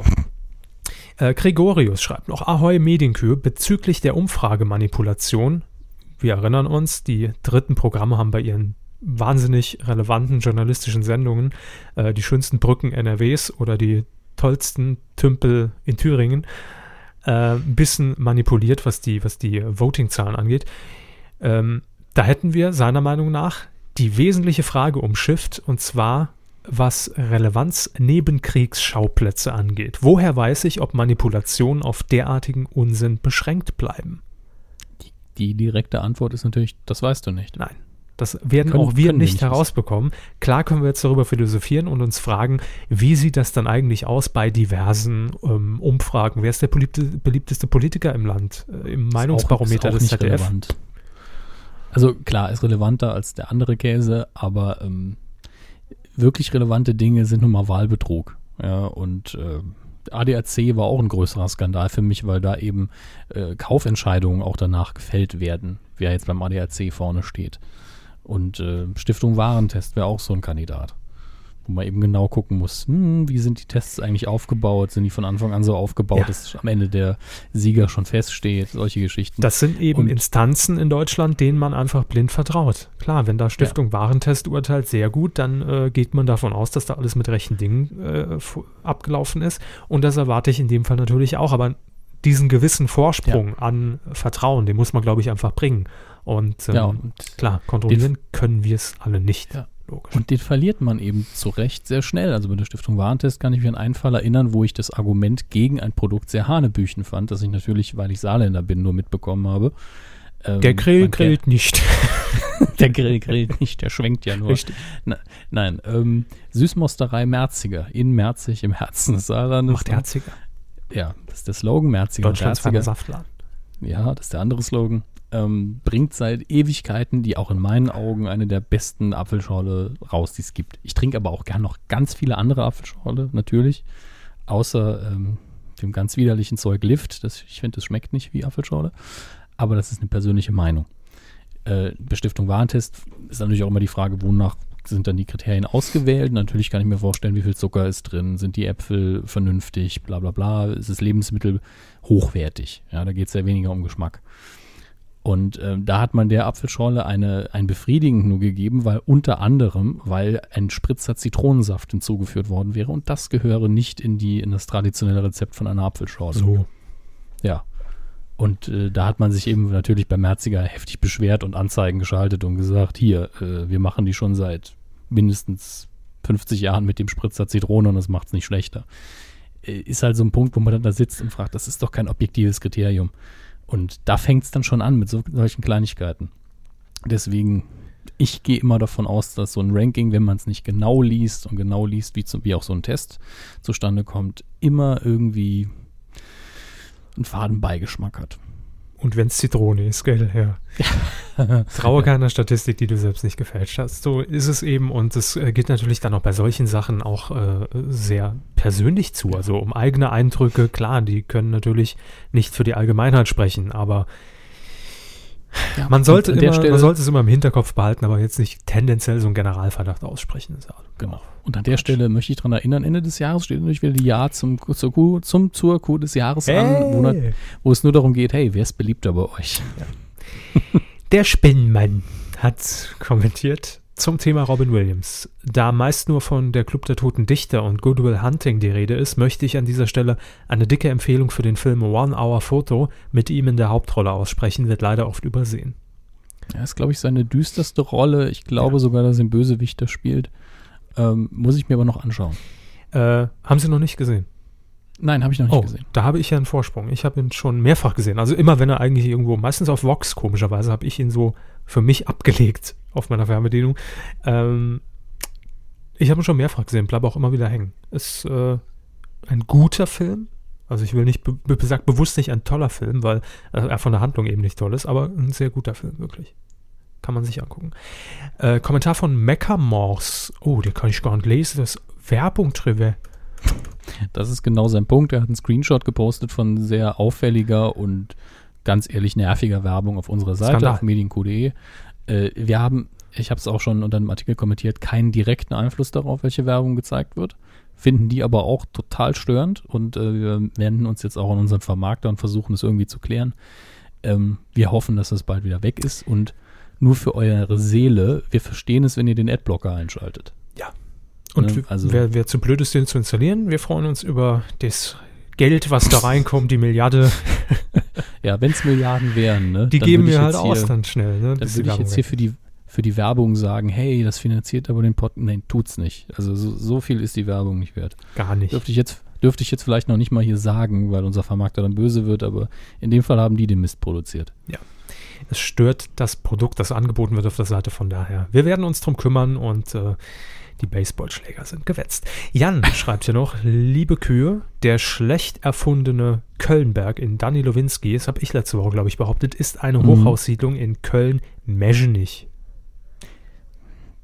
Meschenich. Meschenich, Bölk, Kölnberg, jo, verarsche kann ich mich selbst. Ganz Köln ist doch fiktiv. Das weiß so inzwischen jeder. Vor allem Even Klösen. Ist, der wird eigentlich, es ist, es nur eine Handpuppe von Kevschö. wissen aber die wenigsten. Alles nur rein fiktiv. Gibt's gar nicht. Hm. Nein, also vielen Dank. Ich äh, wusste wirklich nicht, dass der Kölnberg tatsächlich existiert, aber gut, freuen, zum, zum Glück ist es der Kölnberg. Ne? Stellen Sie sich mal vor, der SR wird so eine Serie drehen. Die Vollster. Ne? Weißt, äh, so was ähnliches. Und dann haben wir noch äh, einen sehr schönen Kommentar von Mettwurstpapst. Grüße. Wieder eine sehr schöne Folge und für Folge 179 hoffe natürlich, hoffe ich natürlich, will er wohl schreiben, dass Jochen Bendel, Werner Schulze-Erdel und Jörg Dräger viel Zeit eingeräumt wird. Die beiden letztgenannten natürlich, weil sie im Fernsehgarten einfach mal gezeigt haben, was für riesige Moderationskochonis da immer noch im Büchsel schaukeln. Vor allem unser Werner hat mit natürlich vorgecasteten Teams bei Ruckzuck gezeigt, wie viel Spaß doch so ein Quizformat machen kann. Und den Träger kannst du, glaube ich, nachts um drei wecken, ihm drei Umschläge, Trägergag einfach hier einfügen. Danke. ähm, ja, das stimmt. Äh, letzten Sonntag war es wieder soweit. ZDF Fernsehgarten mit dem ähm, Game Show Spezial. Man hat eine Runde der Preis ist heiß gespielt, äh, Glücksrad, äh, Ruckzuck und Geh aufs Ganze. Und das war toll. Und es hat Riesenquote gebracht. Also höhere Quote als die Fernsehgartens Gartens davor. Äh, toll fand ich an dieser Stelle eigentlich, eigentlich würde ich fast sagen, Coup der Woche geht an Jörg Träge. Machen wir das einfach. Wir haben vorher nicht dran gedacht, wir haben ihn nicht im Ablauf drin, nee. aber einfach um es offiziell zu machen, mache ich dann jetzt noch den Jingle, denn äh, das muss sein, wenn wir wetten, dass immer die Top die Wette gilt gesagt werden muss, müssen wir auch unseren Jingle Also, spielen. also, also. Also, hier ist er. Coup der Woche. Jörg Träger! Ja, stimmt. Ähm, nee, ich würde jetzt einfach Jörg Träger sagen, weil er nämlich von äh, Andrea Kiewel gefragt wurde, Mensch, Jörg, äh, wenn du durchs Fernsehen selbst, durch, durch die aktuelle deutsche Fernsehlandschaft, durch die großen deutschen Sender, fällt dir da nicht auch auf, dass irgendwie gar keine von diesen alten, tollen Game-Shows, die wir früher alle so geliebt haben, zu sehen ist? Man sieht Quiz-Shows, aber die alten Game-Shows sind weg. Woran liegt das? Und die Antwort von Jörg Träger darauf war live im ZDF, ja, unter anderem am ZDF. Bam. So. Und da hat er natürlich verdammt recht. Und äh, wir sagen jetzt einfach Coup der Woche stellvertretend an Jörg Träger, ähm, weil er es ausgesprochen hat, was wahrscheinlich alle an diesem Tag mal wieder oder spätestens am nächsten Tag beim Blick auf die Quote gedacht haben. Äh, es zieht immer noch Quote. Und vielleicht, äh, selbst wenn man jetzt die Formate nicht in der Ursprungsform wieder auf den Bildschirm bringen würde, vielleicht wirklich so ein, so ein Retro-Format, wo einfach dann eine Runde jedes Formats in abgespeckter Form gespielt wird. Wäre ja schon toll. Würden wir uns ja schon zufrieden mitgeben. Ähm, aber auch Werner Schulze-Erdel, die moderieren das einfach weg, als ob sie nie was anderes gemacht haben. Aber ist auch, glaube ich, kein Wunder. Die haben ja alle schon irgendwie tausend und mehr Sendungen auf dem Buckel davon. Teilweise fünf am Tag aufgezeichnet. Und äh, dann läuft das natürlich. Äh, war schön. Ich habe es mir auch angeguckt. Klar. Freut mich. Ja. Damit sind wir, glaube ich, im Weidegeflüster auch so, Weidengeflüster auch so weit durch. So weit durch, ja. Ähm, Ja.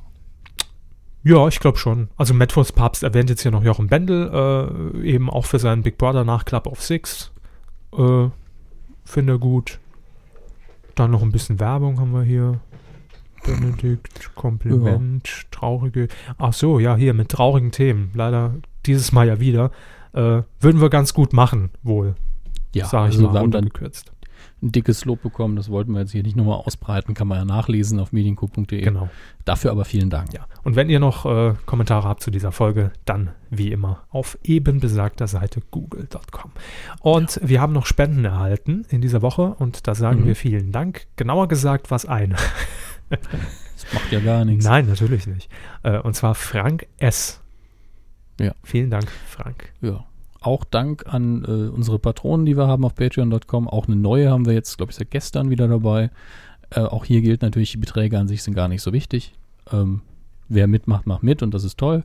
Äh, da werden wir uns allerdings vielleicht die Milestones nochmal genauer äh, vorknöpfen. Und wie man da sieht, gibt es da auch einen Milestone, wo dann drin steht, hm, äh, wir können auf die Werbung auch verzichten langfristig. Also äh, mal schauen. Es ist jetzt nicht so, dass wir gesagt haben, hey, schaltet mal nervige Werbung und wir keine brauchen. Da würde nämlich kein Vermarkter drauf einsteigen. Aber es ist ein schöner Anlass, äh, um mal unseren Standpunkt dazu sehen, dass wir die eigentlich auch, Werbung ist halt irgendwo doof, ne? Ja, ähm, im Übrigen, das ich, wollte ich noch kurz erwähnen. Ich sehe es gerade in meinem Postfach. Ähm, Paul Ja. hat uns eine E-Mail geschickt, Grüße. alias Frank. Ach so, ein anderer dann. Äh, Trotzdem Grüße. Hm, Ja. Also Frank, der Wedding Planner, aufgrund seines Nachnamens Mhm. habe ich ihn irgendwann mal den Wedding Planner genannt. Ähm, ist ja auch egal. Auf jeden Fall hat er kurzerhand nur geschrieben, ähm, dass er sich das mit einer wöchentlichen Sendung mit uns nochmal überlegen müsste, ähm, weil wir irgendwie versuchen zu füllen. Witzigerweise ist heute die erste Sendung, wo ich gesagt hätte, "Hm, ist ein bisschen dünn, aber äh, dennoch lohnt sich's. Und vor allem in den vergangenen Sendungen waren wir immer länger, aber nicht, weil wir gefüllt haben, sondern weil es tatsächlich im Moment so viele Medienthemen gibt, die wir einfach hier durchquatschen müssen mit euch. Ja, es ist natürlich, also ich finde jetzt heute im TV-Bereich waren Dinge dabei, wo man halt gerne Ja. mal sagt, interessiert mich jetzt nicht, weil Tele 5 oder die Sendung gucke ich nicht. Es ist halt nicht jedes Mal Wetten das, ne? Aber äh, wir sind ja eh schon Nische und äh, da kann man auch den kleinen Käse mal ein bisschen abfrühstücken. Das ist schon in Ordnung. Nom, nom, nom. Kleiner Käse. Ach, esse ich jetzt, schneiden wir an der Stelle und dann kommt jetzt für euch einfach, als hätten wir direkt weitergemacht, Film. Film. Boah, ich bin so satt, Hermes. Sie sind so Der satt. Leibkäse liegt mir im Magen. 52 Ja. Scheiben amerikanischer Käse. Möchten Sie vielleicht aufs Klo? Das Mm. wird nämlich jetzt, glaube ich, ein bisschen länger. Ich werde versuchen, es kompakt zusammenzufassen und ich werde mittendrin noch einen Jingle abspielen müssen, in dem was jetzt kommt, denn äh, heute habe ich auf alle anderen News verzichtet, denn es gibt so viel hiervon. Ich trinke einfach einen Schluck. Die Star Wars News der Woche. Ja. Äh, Wie gesagt, es gibt so viele Star Wars News der Woche wie schon ewig nicht mehr. Vielleicht auch, weil wir letzte Woche haben ausfallen lassen. Aber äh, es ist so, bei den einschlägigen Blogs, ein paar Quellen nenne ich auch gleich noch, hat sich das so überschlagen in der letzten Zeit, dass die gesagt haben, Moment, wir werden doch die Klickmaschinerie jetzt nicht äh, alles auf einen Artikel machen. Die haben dann tatsächlich, die hatten drei kleine Neuigkeiten und haben dann drei Artikel dazu geschrieben, an einem Tag. Weil sie gewusst haben, die werden ja sowieso alle angeklickt. Ne? Ah, schön. Ähm, wir fangen mit was ähm, an, was in, in der Hinsicht schon bekannt war und auch unkritisch ist. Der Regisseur des, äh, der Episode 8, Ryan Johnson, hat in einem Interview angegeben, dass es äh, in Star Wars in Zukunft wesentlich weniger CGI geben wird und mehr praktische Effekte. Das gilt sowohl äh, für Episode 7 als auch für ihn, aber er hat es speziell über sich gesagt und hat gesagt, jetzt bei Episode 7 wird auch immer mehr äh, tatsächlich gebaut und gebastelt und CGI tritt immer mehr in den Hintergrund. Ähm, das klang dann alles so ein bisschen so wie, yeah, überhaupt kein CGI mehr. Das ist natürlich Blödsinn, vor allen Dingen, wenn man sich anguckt, es gibt Filme, die haben überhaupt keine Effekte in dem Sinne, dass man als Zuschauer eine Explosion sieht oder da transformiert was oder sonst was, wo aber trotzdem hinterher im Abspann 20 CGI-Firmen stehen, die dann irgendwie die Kondensstreifen aus dem Himmel geputzt haben, die hier eine Reflexion eingebaut haben, die einen Schmetterling an eine Stelle gesetzt haben, weil wie vielen vielleicht mal aufgefallen ist, seit den frühen 2000ern gibt es keine Schmetterlinge mehr, die nicht animiert werden in irgendeinem Film. Es sei denn, es sind viele. Immer wenn einer gezielt irgendwo hinfliegen soll, wie es auch ganz früher oft war, wo sie gezeichnet worden sind, sind das dann immer CGI-Schmetterlinge. Mhm, klassischer Butterfly-Effekt. Ne? Das könnte man wirklich so nennen. Der Butterfly-Effekt von CGI ist wirklich der, dass äh, Tiere, die man nicht dressieren kann, eigentlich immer irgendwo äh, animiert sind, damit man nicht die gleiche Szene 500 Mal drehen muss. Kann ich auch verstehen. Das sind so Effekte, wo ich sage, warum nicht im Computer? Aber gerade wenn es um Kreaturen geht, ähm, das hat man früher bei Jurassic Park sogar noch gesehen. Da war es ja immer so, eine Gesamtaufnahme hat man natürlich CGI bemüht, aber immer wenn man in der Nähe war, damals noch aus Kostengründen, wenn man nur einen Arm gesehen hat, nur den Kopf, irgendwas in Großaufnahmen, hat man was gebaut. Ein, ein Roboterarm, das Ganze umkleidet. Und es sah auch besser aus. Sind wir mal ehrlich. Ganz unterbewusst weiß der Mensch auch irgendwo immer, ob das animiert ist oder nicht. Und äh, ich freue mich persönlich drauf, weil der Look von Star Wars dann wieder realistischer wird. Er fühlt sich dann irgendwie authentischer an. Jo, Mhm. das ist soweit noch spoiler-free. Was haben wir noch? Im wird- Übrigen äh, habe ich Ja. jetzt gerade eben, ich war kurz abgelenkt, äh, Mhm. den Fernseher angeschaltet, weil ich. nee, kurz abgelenkt, ihm war langweilig. Ja, das auch. Aber dieses Mal sage ich es auch. Ähm, Nein, heute läuft nämlich die Premiere von Quiz Onkel TV mit Jörg Pilawa. Ah, Ich habe das, Und? äh, ich werde nebenher immer mal so ein Auge drauf werfen. Im Moment Andrea Kaiser, die äh, Sky Sport Moderatorin, und Olli Pocher stehen sich gegenüber. Ich kann noch nicht genau ausfindig machen, wie das Konzept lautet, weil Studio x beliebiges Game Show, Quiz Show Studio und Fragen eingeblendet. Aber ich beobachte es weiter. okay. Die nächste ähm, nicht spoilermäßige News ist ähm, natürlich wie eigentlich alles in diesem Stadion noch äh, Stadion, Stadium noch ein Gerücht, nämlich dass in Island gedreht werden soll für Episode 7. In der Hauptsache ähm, natürlich äh, Aufnahmen der Landschaft. Und das suggeriert natürlich, dass wir vielleicht wieder auf einen Eisplaneten zurückkehren, so wie in Episode 5. Äh, also Hoth wäre es in Episode 5 gewesen, könnte natürlich auch auch ein anderer sein, aber warum? Wenn man schon einen Eisplaneten nehmen will, warum nicht den einen, den man schon Der kennt? noch nicht geschmolzen ist. Kann man nur noch mal verwenden. Ne? Immer ihre total professionellen, authentischen, hintergründigen, gut recherchierten Ja, Beiträge Star und Wars, hallo. Ja, bei Fußball halte ich ja auch meistens die Fresse. Gut, ich kann, die kann auch ruhig sein. ne? Nee, guck, nee, guck das ich ist in Pocher und Ordnung. Kaiser. So. Nee, das ist in Ordnung. Ihr Hass auf Star Wars macht das hier für viele erträglich, dass ich so viele Details erzähle. Das ist schon in Ordnung. Okay, ich muss jetzt, ich muss wirklich schauen. Guter Jedi, böser Jedi. Sie wissen ja, wie das läuft. So, dann ist- sind Designs aufgetaucht von den neuen Sturmtrupplerhelmen, die wahrscheinlich echt sind. Aber das ist nun wirklich mehr so, ey, guckt euch die Bilder an, die sehen jetzt aus wie aus dem Apple Store. Sind einfach nur ein bisschen moderner geworden und sehen eigentlich schick aus, aber immer noch erkennbar. Das ist wirklich, das ist so eine Apple News, ne? Das neue Modell hat einen schwarzen Streifen mehr, so nach dem Motto. What? Ja, genau das. Haben Sie, woher haben Sie das? Oder war das jetzt erfunden? Ähm, das mit den Helmen, Nee, mit dem, mit dem Streifen, das interessiert mich. es geht ja um Sturmtrupplerhelme. Ach so, ich dachte, das iPhone. Das iPhone hat jetzt den Streifen von einem Stinktier auf dem Rücken. Ah. Beschleunigungsstreifen, ne? Gut, und jetzt muss ich einfach, ich spiele jetzt einfach einen neutralen Jingle ab, wenn ich ihn finde. Da ist er. Neutraler Jingle. Sie haben jetzt die Spoiler Zone betreten. Also wer von euch jetzt keine inhaltlichen Spoiler haben will für Episode 7, der sollte jetzt, ähm, ich, ich leg mir selber eine Zeit äh, auf, die ihr jetzt nicht zuhören solltet. So ab jetzt, sagen wir mal, fünf Minuten. Im Zweifelsfall schneide ich ein bisschen Stille rein, wenn es nicht so lang dauert. Warten Sie kurz, ich habe ich hab doch hier den Jingle für, für Spoiler Alert. Haben ja, Sie? Moment, Moment, Moment. Da muss ich mir gleich nochmal eine neue Zeit auferlegen, bitte. Äh, wo ist er denn? Ich, Sie wissen schon, dass ich den nicht hören kann, ne? Doch, Sie können den hören. Machen Sie es auf dem Handy. Ja. Dann hole ich jetzt auch das Handy raus, damit ich meine fünf Minuten gleich als Countdown laufen Ich, glaub- ich glaube, lassen das hier. Nee, das war er gar nicht. Nee, ich ich suche den hier noch. nicht. Entschuldigung. Ja, machen Sie nur. Ich suche ja so lange hier die Stoppuhr und das ist ein super Podcast, wo wir beide auf unseren Handys rumdrücken, statt zu reden. La la la. Ah, hier. Ja. Das ist der Spoiler Alert. Das lasse ich jetzt fünf Minuten laufen. Nein, bitte, bitte, weg damit. Das ist ja furchtbar. Ja, Warte, mein Machen Wecker. Sie aus. So, und die fünf Minuten beginnen jetzt. Bitte weghören. Okay. Also nicht alle, nur die, die keine Inhaltsnews haben wollen. Jo, es gibt verdammt viele Story-Infos, die ich auch nur deswegen gelesen habe, damit ich euch davon erzählen kann. Unter anderem Latino Review hat davon berichtet, ähm, die Bilder von den, äh, von den, äh, was auch immer, Indie Revolver heißt die andere Seite, die haben sehr viele Bilder gepostet von Konzeptzeichnungen, von Kostümen. Und inhaltlich sieht es so aus, als gäbe es im Hintergrund oder hätte es immer gegeben im Star Wars-Universum im Hintergrund eine Sith-Inquisition. Und die soll Luke Skywalker gekidnappt haben in Episode 7.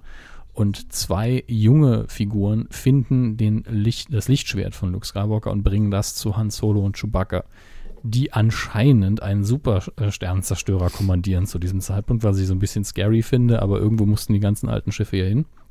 Wenn ihr euch fragt, was ist ein Supersternenzerstörer, das ist unter anderem das Raumschiff, das in den, ich glaube, zweiten Todesstern gecrashed ist. Ah. Ein riesiger Sternzerstörer, in dem ein Teil so aussieht, als wäre es Fels. Für mich gerade alles über den Peanuts. Ich weiß. Genau, ja, die Lehrerin, die Ähm, mit den Peanuts kommuniziert. genau. Ja, Ja, das. Gemeine, ist, das Gemeine ist aber, dass nur die Zuschauer die Lehrer nie verstanden haben. Aber lassen wir das mal. Ähm, es soll natürlich mindestens einen Bösewicht geben. Das ist ja klar, einer der Inquisitoren eben. Und der wird so halb Cyborg-mäßig aussehen mit einem roten Auge. Und es gibt einen Flashback, in dem wir auch wieder Darth Vader sehen, der wohl auf diese Inquisition irgendwann getroffen ist. Und da spielt dann auch die Tochter von Carrie Fisher, äh, Prinzessin Leia, nochmal in dem Flashback. Was ich sehr verwirrend finde. Aber es kann sein, was ich dann vermuten könnte, ist, dass Vader irgendwie, als er Prinzessin Leia gefangen genommen hat, sie vor dieser Inquisition beschützt, weil er sie ausfragen will. Ansonsten funktioniert das Ganze ja nicht mit der Storyline. Möglicherweise. Wenn beide der- im gleichen Flashback zu sehen sein werden. Ja, äh, was haben wir noch? Ich glaube, das ist jetzt eigentlich recht schnell kompakt zusammengefasst, glaube ich. Und dann werde ich hinterher äh, das Ganze schneiden müssen und sagen, es sind nur drei Minuten. Ah, nein, die Sturmtruppler. Ich habe zu den Sturmtrupplern gibt es dann noch mehr Dinge, die ich aber jetzt wirklich als Gerüchte wieder abhaken werde. Äh, zum einen wird von Latino Review bestätigt, dass diese Helme echt sind, aber dass es ähm, bei dem, es, gibt zwei Arten dieser Helme und das eine ist, sieht fast aus wie ein komplettes Neudesign und die gehören eben auf einen Eisplaneten und sollen mit Flammenwerfern ausgestattet sein, statt nur mit Lasergewehren. Aber das ist wahrscheinlich auch ganz clever so. Die haben ja nie irgendwas getroffen. Mit einem Flammenwerfer haben sie vielleicht eine Chance. Ähm, Noobs. genau, Kacknoobs. Und es wird einen Sturmtruppler geben, der äh, quasi ein Chrom-Design hat. Was aber äh, nicht bedeutet, dass die dann die ganze Zeit rumlaufen wie die äh, bei Battlestar Galactica, die Zylonen, sondern dass die eine Tarnfunktion haben, ähnlich wie die in den Predator-Filmen, sodass sie unsichtbar werden können. Also man hat sich beim Imperium wohl gedacht, die treffen nichts, gibt denen eine andere Waffe und macht sie unsichtbar, vielleicht sind sie dann gefährlich. Halte ich nicht für die dümmste Idee. Ähm, ja, Äh, Carrie Fishers Tochter übrigens, mit dem Namen Billy Lourdes, sieht ihr eigentlich ähnlich genug. Das könnte durchaus klappen, wenn man sich dabei Hair and Make-up ordentlich reinhängt. Was haben wir noch? Hm, hm, hm, hm. Ich glaube tatsächlich, dass wir damit alle News und auch alle Spoilerific News vor allen Dingen abhandeln konnten. Für dieses Jahr Äh, jetzt komplett schon. Ne? Für dieses Jahr glauben Sie. Sie- Ihnen ist klar, dass der Film im nächsten Jahr erst kommt, ne? Ah. Das wird anstrengend für Sie. Ist es schon nächstes Jahr? Boah. Na, es ist noch nicht nächstes Jahr. Sie haben jetzt wirklich die, Sie haben die nächsten 200 Episoden Medienco, haben Sie wahrscheinlich die Star Wars News Nee, ich meine doch, bis wir endlich ins Kino gehen. Bis wir endlich ins Kino gehen, das ist nächstes Jahr. Ja. Das ist richtig. Schön. Da, dafür, das sollten wir vielleicht in die Milestones aufnehmen bei Patreon, dass Sie sich Episode Na, haben wir 7 doch schon, oder? Nee, haben wir noch Nee, nicht. Ich, ha, ich habe sie da noch geschont, aber vielleicht sollten wir es tun. ich dachte die 10.000 Euro Stufe. nee, nee, da, da für 10.000 Euro kann man mit dem Online-Gott um Rockstar mit mir essen gehen. Ach, ja, so war's, genau. Ja. Das Und danach mit der andere uns ins Kino. Podcast. Ungefähr so. Gut, machen wir das im Package. So, Ja. Nu- So, es sind jetzt noch 20 Sekunden. La-Bündel. Es, ja, es sind jetzt noch 20 Sekunden, da können wir eigentlich langsam mit den Charts anfangen, die ich jetzt tatsächlich, obwohl ich heute viel vorbereitet habe, live abrufe. Wow. Ja, muss Tier. sein. Das Wow habe ich mir übrigens aus Nukular äh, angewöhnt. Ne? Ja, sie müssen noch ein bisschen dran arbeiten, dass es auch wirklich so überzeugend klingt. Ich glaube, äh, der Herr Gürnt hatte sehr lange dran gearbeitet, dass es so überzeugend klingt. Oh, der Countdown ist offiziell zu Ende. Die Eieruhr ist abgelaufen, Kinder ist aufgewacht Ja, sehr schön. und ab vor dem. Fernseher. Ähm, die Kinocharts vom 14.8. bis zum 17.8. Deu- im deutschen Kino. Oder wollten Sie noch was sagen? nee, ich wollte nur noch äh, sagen, dass ich jetzt die letzten fünf Tage, glaube ich, an, äh, an der aktuellen Nukularfolge äh, verbraucht habe. Äh, ja, immer, immer zum Einpennen. Das ist immer, immer super. Zehn Minuten äh, gehört, dann wieder eingepennt. Aber das ist ja Min- durchaus Qualitätsmerkmal, wie ich jetzt auch selbst festgestellt habe. Gut, Ja. freut mich. Mhm. Ähm, auf Platz 5, zwei runter von der 3 in der dritten Woche, 22 Jump Street. Über eine Million Besucher, ist alles in Ordnung bei dem Film, also zahlenmäßig. Auf der Platz 4, zwei runter schon von der 2, Drachenzähmen leicht gemacht, auch Teil 2 wiederum. Läuft aber noch in über 1000 Kinos und ist schon fast auf 2 Millionen, da hat sich auch alles gelohnt. Auf Platz 3, eins hoch, hoch von der 4, Monsieur Claude und seine Töchter.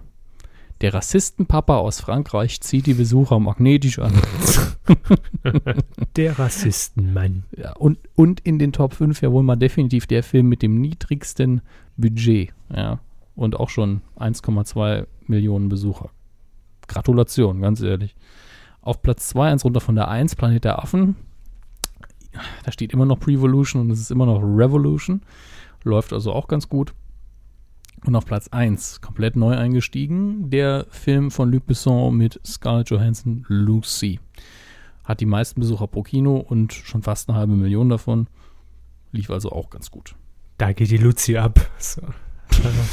Da, an dem haben sie auch eine Woche gearbeitet, oder? Hm, Drei Sekunden, das ist ja immer oft die Frage, ne? War es spontan oder wenn dann eine Woche lang? Aber in dem Fall, man muss sich einfach nochmal drauf einlassen. So. Übrigens, Quiz Onkel TV ist einfach nur ein Quiz. heißt aber Untertitel Dein Einsatz Promi. Äh, dazu hätte ich vielleicht jetzt die Handlung näher mitbekommen müssen. Aber im Endeffekt gibt es hinten ein paar Pulte, da stehen Prom also Promis, ja, im weitesten Sinne stehen da dran. Äh, oh, ist das Jörg Knörr? Jörg Knörr! Er ist zurück. Dein Einsatz. In Knörrform. Oh, das ist, das ist dein Einsatz, Promi. Ja, Jörg Knörr ist endlich wieder zurück. Zeichnet gerade Jörg Pilawa. Dö, dö, dö, Oh, dö, dö, dö. nee. Und äh, Das ist wirklich, seit Inge Meisel für ihn nicht mehr Brot und Butter ist, zeichnet er. Ne?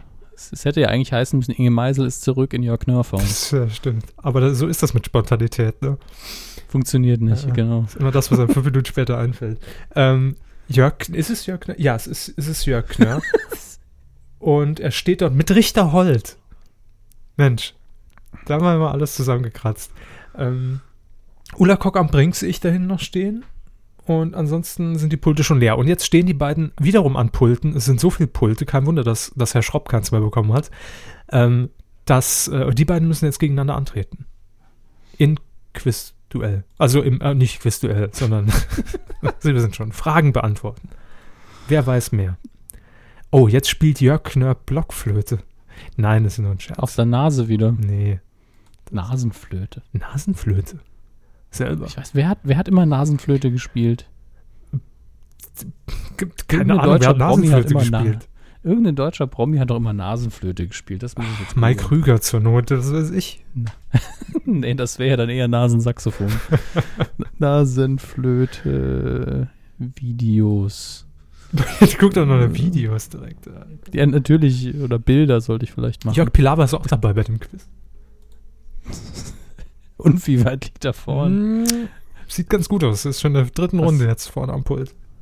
Was ich schön finde, ja. Ich, ich weiß wieder, wer es war, ohne Google, denn Google nimmt mir auch bei der Bildersuche direkt auf der er in der ersten Zeile der Bilder Hannibal Lecter an, warum auch immer.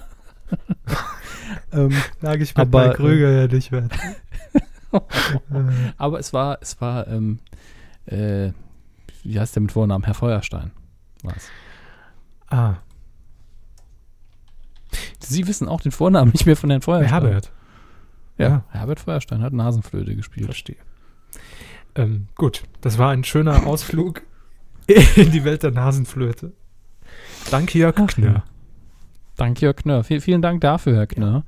Ähm, bei den Filmstarts will ich auch nur zwei Filme erwähnen. The Expendables 3, ja, 3 äh, läuft an, an diesem Donnerstag, dem 21.08. Das ist heute, ist also für euch ab sofort quasi verfügbar. Ähm, Sylvester Ähm, Van der Stallone hat ja ähm, heute auch, Van ja, Entschuldigung, Van der Vaart, Van der Stallone, ähm, hat er heute auch Ja. gesagt, dass er wahrscheinlich beim, beim vierten noch dabei ist, äh, beim siebten Mhm. wahrscheinlich nicht mehr. Hat er den siebten wirklich so explizit Er hat genannt? den siebten explizit genannt, ist alles schon fertig in der Schublade, aber wie weit er das dann noch mit und weiß er nicht. Aber beim vierten auf jeden Fall. Ja, Im siebten sitzt er dann im Rollstuhl. Fände ich viel, viel lustiger eigentlich. Haha, Ähm, im Rollstuhl. Nein, nicht weil er, nicht weil Behinderte oder, oder sonstig irgendwie na, also, Menschen mit Handicap lustig sind, sondern weil er dann immer noch dabei ist und es wäre cool, wenn er dann immer noch der ist, der die meisten Leichen produziert. Ah, ich habe mir eine Atombombe gekauft. Ja, ja, ist gut. Ähm, mit neu dabei sind Antonio Banderas und äh, Wesley Snipes und Harrison Ford. Also ich muss jetzt mal nochmal gucken, wer jetzt alles dabei ist. Und dann Jet Wes- Wesley Snipes, Dolph Lundgren, Kelsey Grammer. Kelsey Grammer spielt mit. Das, können, das verstehen Sie wahrscheinlich nicht so ganz, warum ich jetzt lache. Akustisch schon. Ähm, warum? Wie, inwiefern man Gründe akustisch verstehen kann? Naja. Ich verstehe Ähm, sie. Das meinte ich mit akustisch verstehe ich sie, aber inhaltlich natürlich nicht. Ken, kennen Sie die Sitcom Frasier, die, die früher seit 1, glaube ich, spät in der Nacht? Klar, immer nach Sat 1 die Nacht um 0.45 Uhr. Ja. Und Kelsey Grammer hat da die Hauptrolle gespielt, ist total überintellektuellen Typen. Deswegen finde ich es immer lustig, wenn er in Actionfilmen mitspielt. Da hat er auch in X-Men mitgespielt. Aber in einem bestimmten Teil. Da, da, da, Das sind alles keine neuen Namen. Mel Gibson spielt auch noch mit, stimmt. Harrison Ford, Arnold Schwarzenegger. Also in den 80ern, ne? Da wären die Filme nochmal sowas von durch die Decke gegangen. Aber heute. Heute auch immer noch, aber nicht so heftig wie früher. Ja, der läuft eben an und das komplette Gegenprogramm Madame Mallory und der Duft von Curry. Mm, Curry. Es spielt Helen Mirren die Hauptrolle, also muss er gut sein. Regie Lasse Hallström, was für mich immer noch wie, ein, wie ein Imperativ klingt. Ey, Lasse Hall- Hallström. Ja. Ver verwandt mit Frau Fingererben. Ne? Schön. Im DVD-Regal könnt ihr seit gestern, glaube ich, The Return of the First Avenger euch zulegen. Also der zweite Captain America-Film, der richtig, richtig gut geworden ist. Ich habe ihn ja, glaube ich, hier auch besprochen. Und auch besprochen hier Monuments Man, den könnt ihr ab morgen kaufen. Äh, der bei Amazon leider Gottes nur zweieinhalb Sterne hat, aber ich kann verstehen, wenn Leute sagen, dass er ein bisschen langweilig ist. Aber das ist eben ein ruhiger Film, ein absoluter Schauspielerfilm. Und wenn man jetzt erwartet, dass das ein actiongeladener Kriegsfilm wird, dann ist man einfach fehl am Wäre das ein Platz. actiongeladener Kriegsfilm? äh, nein, Oh, scheiße. aber ganz tolle Momente und super Schauspieler. Über die paar ähm, unrealistischen Geschichten muss man eben hinwegsehen, wenn man ihn genießen möchte. Wenn man es nicht kann, muss man es eben lassen. Ähm, ja, wie gesagt, könnt ihr ab sofort käuflich erwerben. Im Fernsehen läuft am 23.08., heute haben wir den 21. ist der Samstag, um 3.40 Uhr auf Kabel 1. Also Samstag auf Sonntag? Ja, ja. Ja. Ja, es ist nicht die Wiederholung. Also im Fernsehprogramm hat nichts von Wiederholung gestanden oder wann das der andere ausgestrahlt werden würde. Der Schneider von Panama, das ist ein hervorragender Film. Mit Martin Schneider. Ja, mit Pierce Brosnan und, und Je Jeffrey Rush. Beides hervorragende Schauspieler. Bei Pierce Brosnan vergessen das immer viele, weil er mal Bond gespielt hat. Aber äh, gerade in dem Film sieht man, der Mann ist richtig, richtig gut und Jeffrey Rush auch grandioser Schauspieler. Ähm, schaut euch den auf jeden Fall an. Ich glaube, es war, es ist gemein, es ist schon ewig her. Ich erinnere mich vor allen Dingen an die Schauspielleistung. Ich glaube, es ist ein Thriller, es könnte sogar ein Spionage-Thriller sein, aber zu lange her. Einen Tag später, um 12 Uhr, habe ich angeleiert, äh, bin ich hier zu Fuß zum Bayerischen Rundfunk gegangen. Haben die DVD abgegeben und gesagt, lädt mal ein, ne? genau das, ja. Äh, schöner Insider. ähm, und habe gesagt, Kinders, es läuft auch aktuell Drachenzähmen leicht gemacht. Äh, zwei im Kino, spielt doch mal den ersten ab. Gibt's haben doch gesagt, schon ja, in der Videothek für 2 Euro am Tag auszuleihen. Ja. Mensch, wieso zeichnen ihr das nicht? Genau. Und dann haben die gesagt, ach ja, Bub, dann gib mal die Auf CD die her. Idee ist hier noch gar keiner kommen.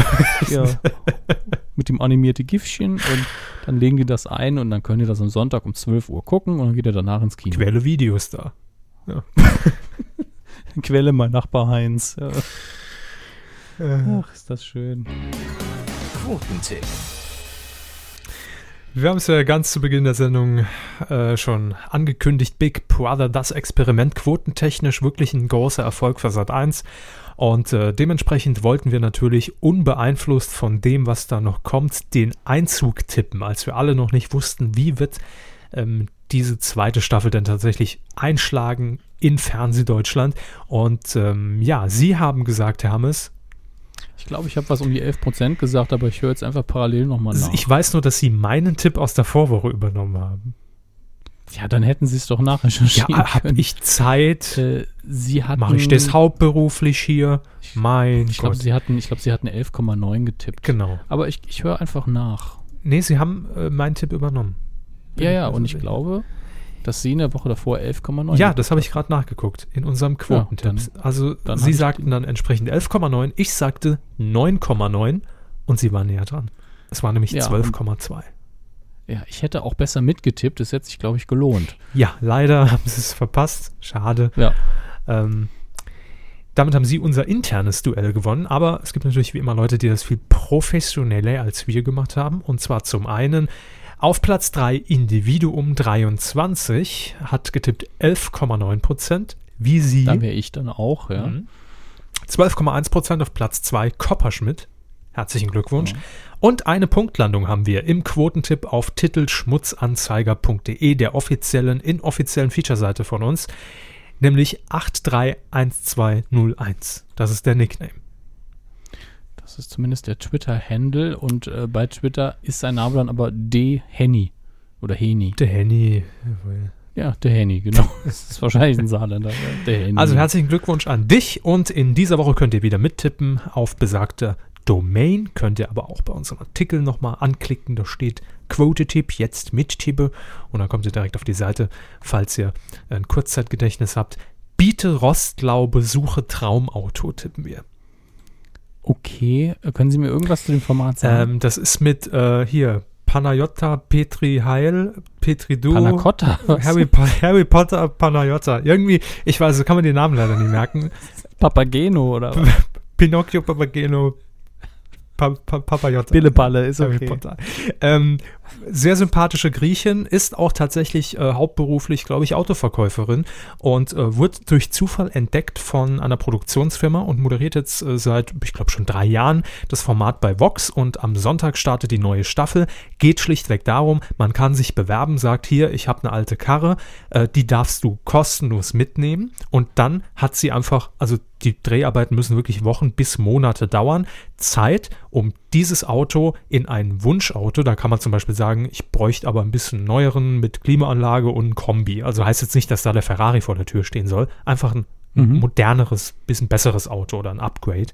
Und sie versucht dann eben dieses Auto, das erste Auto zu Geld zu machen und tauscht oder äh, verkauft dann immer weitere Fahrzeuge, die sie ankauft, richtet die ein bisschen her, verkauft sie wieder ein bisschen teurer weiter. Ist eigentlich ganz nett.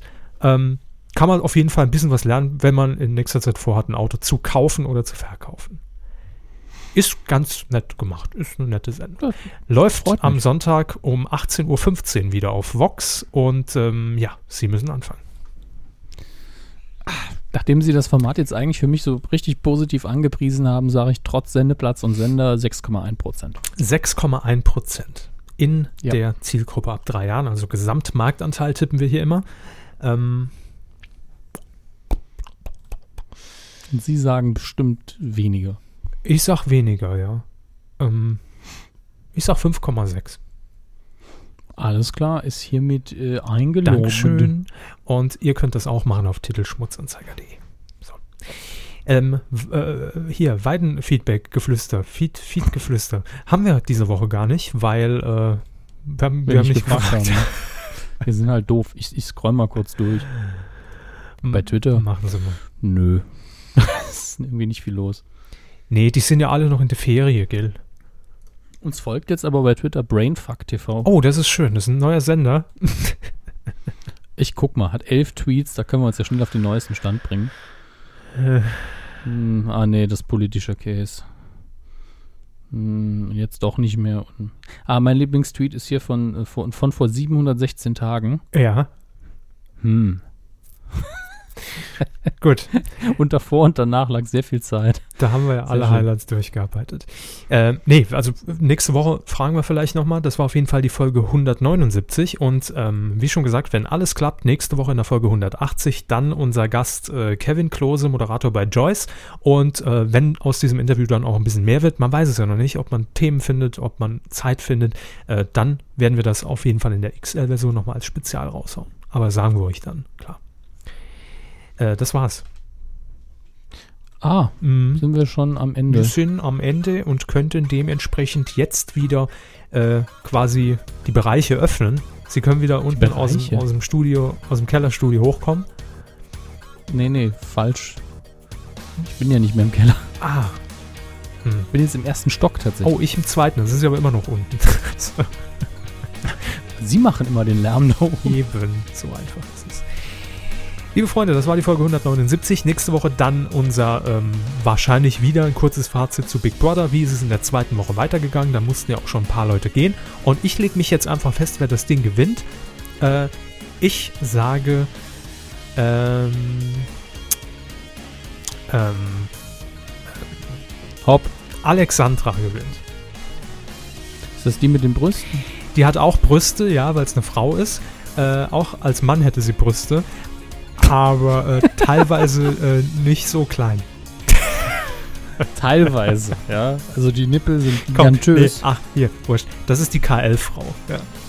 Ach so, okay. Und Ich sag der, der, der K gewinnt. Hubert K., ja. Gut. Ja. Also, Tschüss. nächste Woche wissen wir es vielleicht. Tschüss.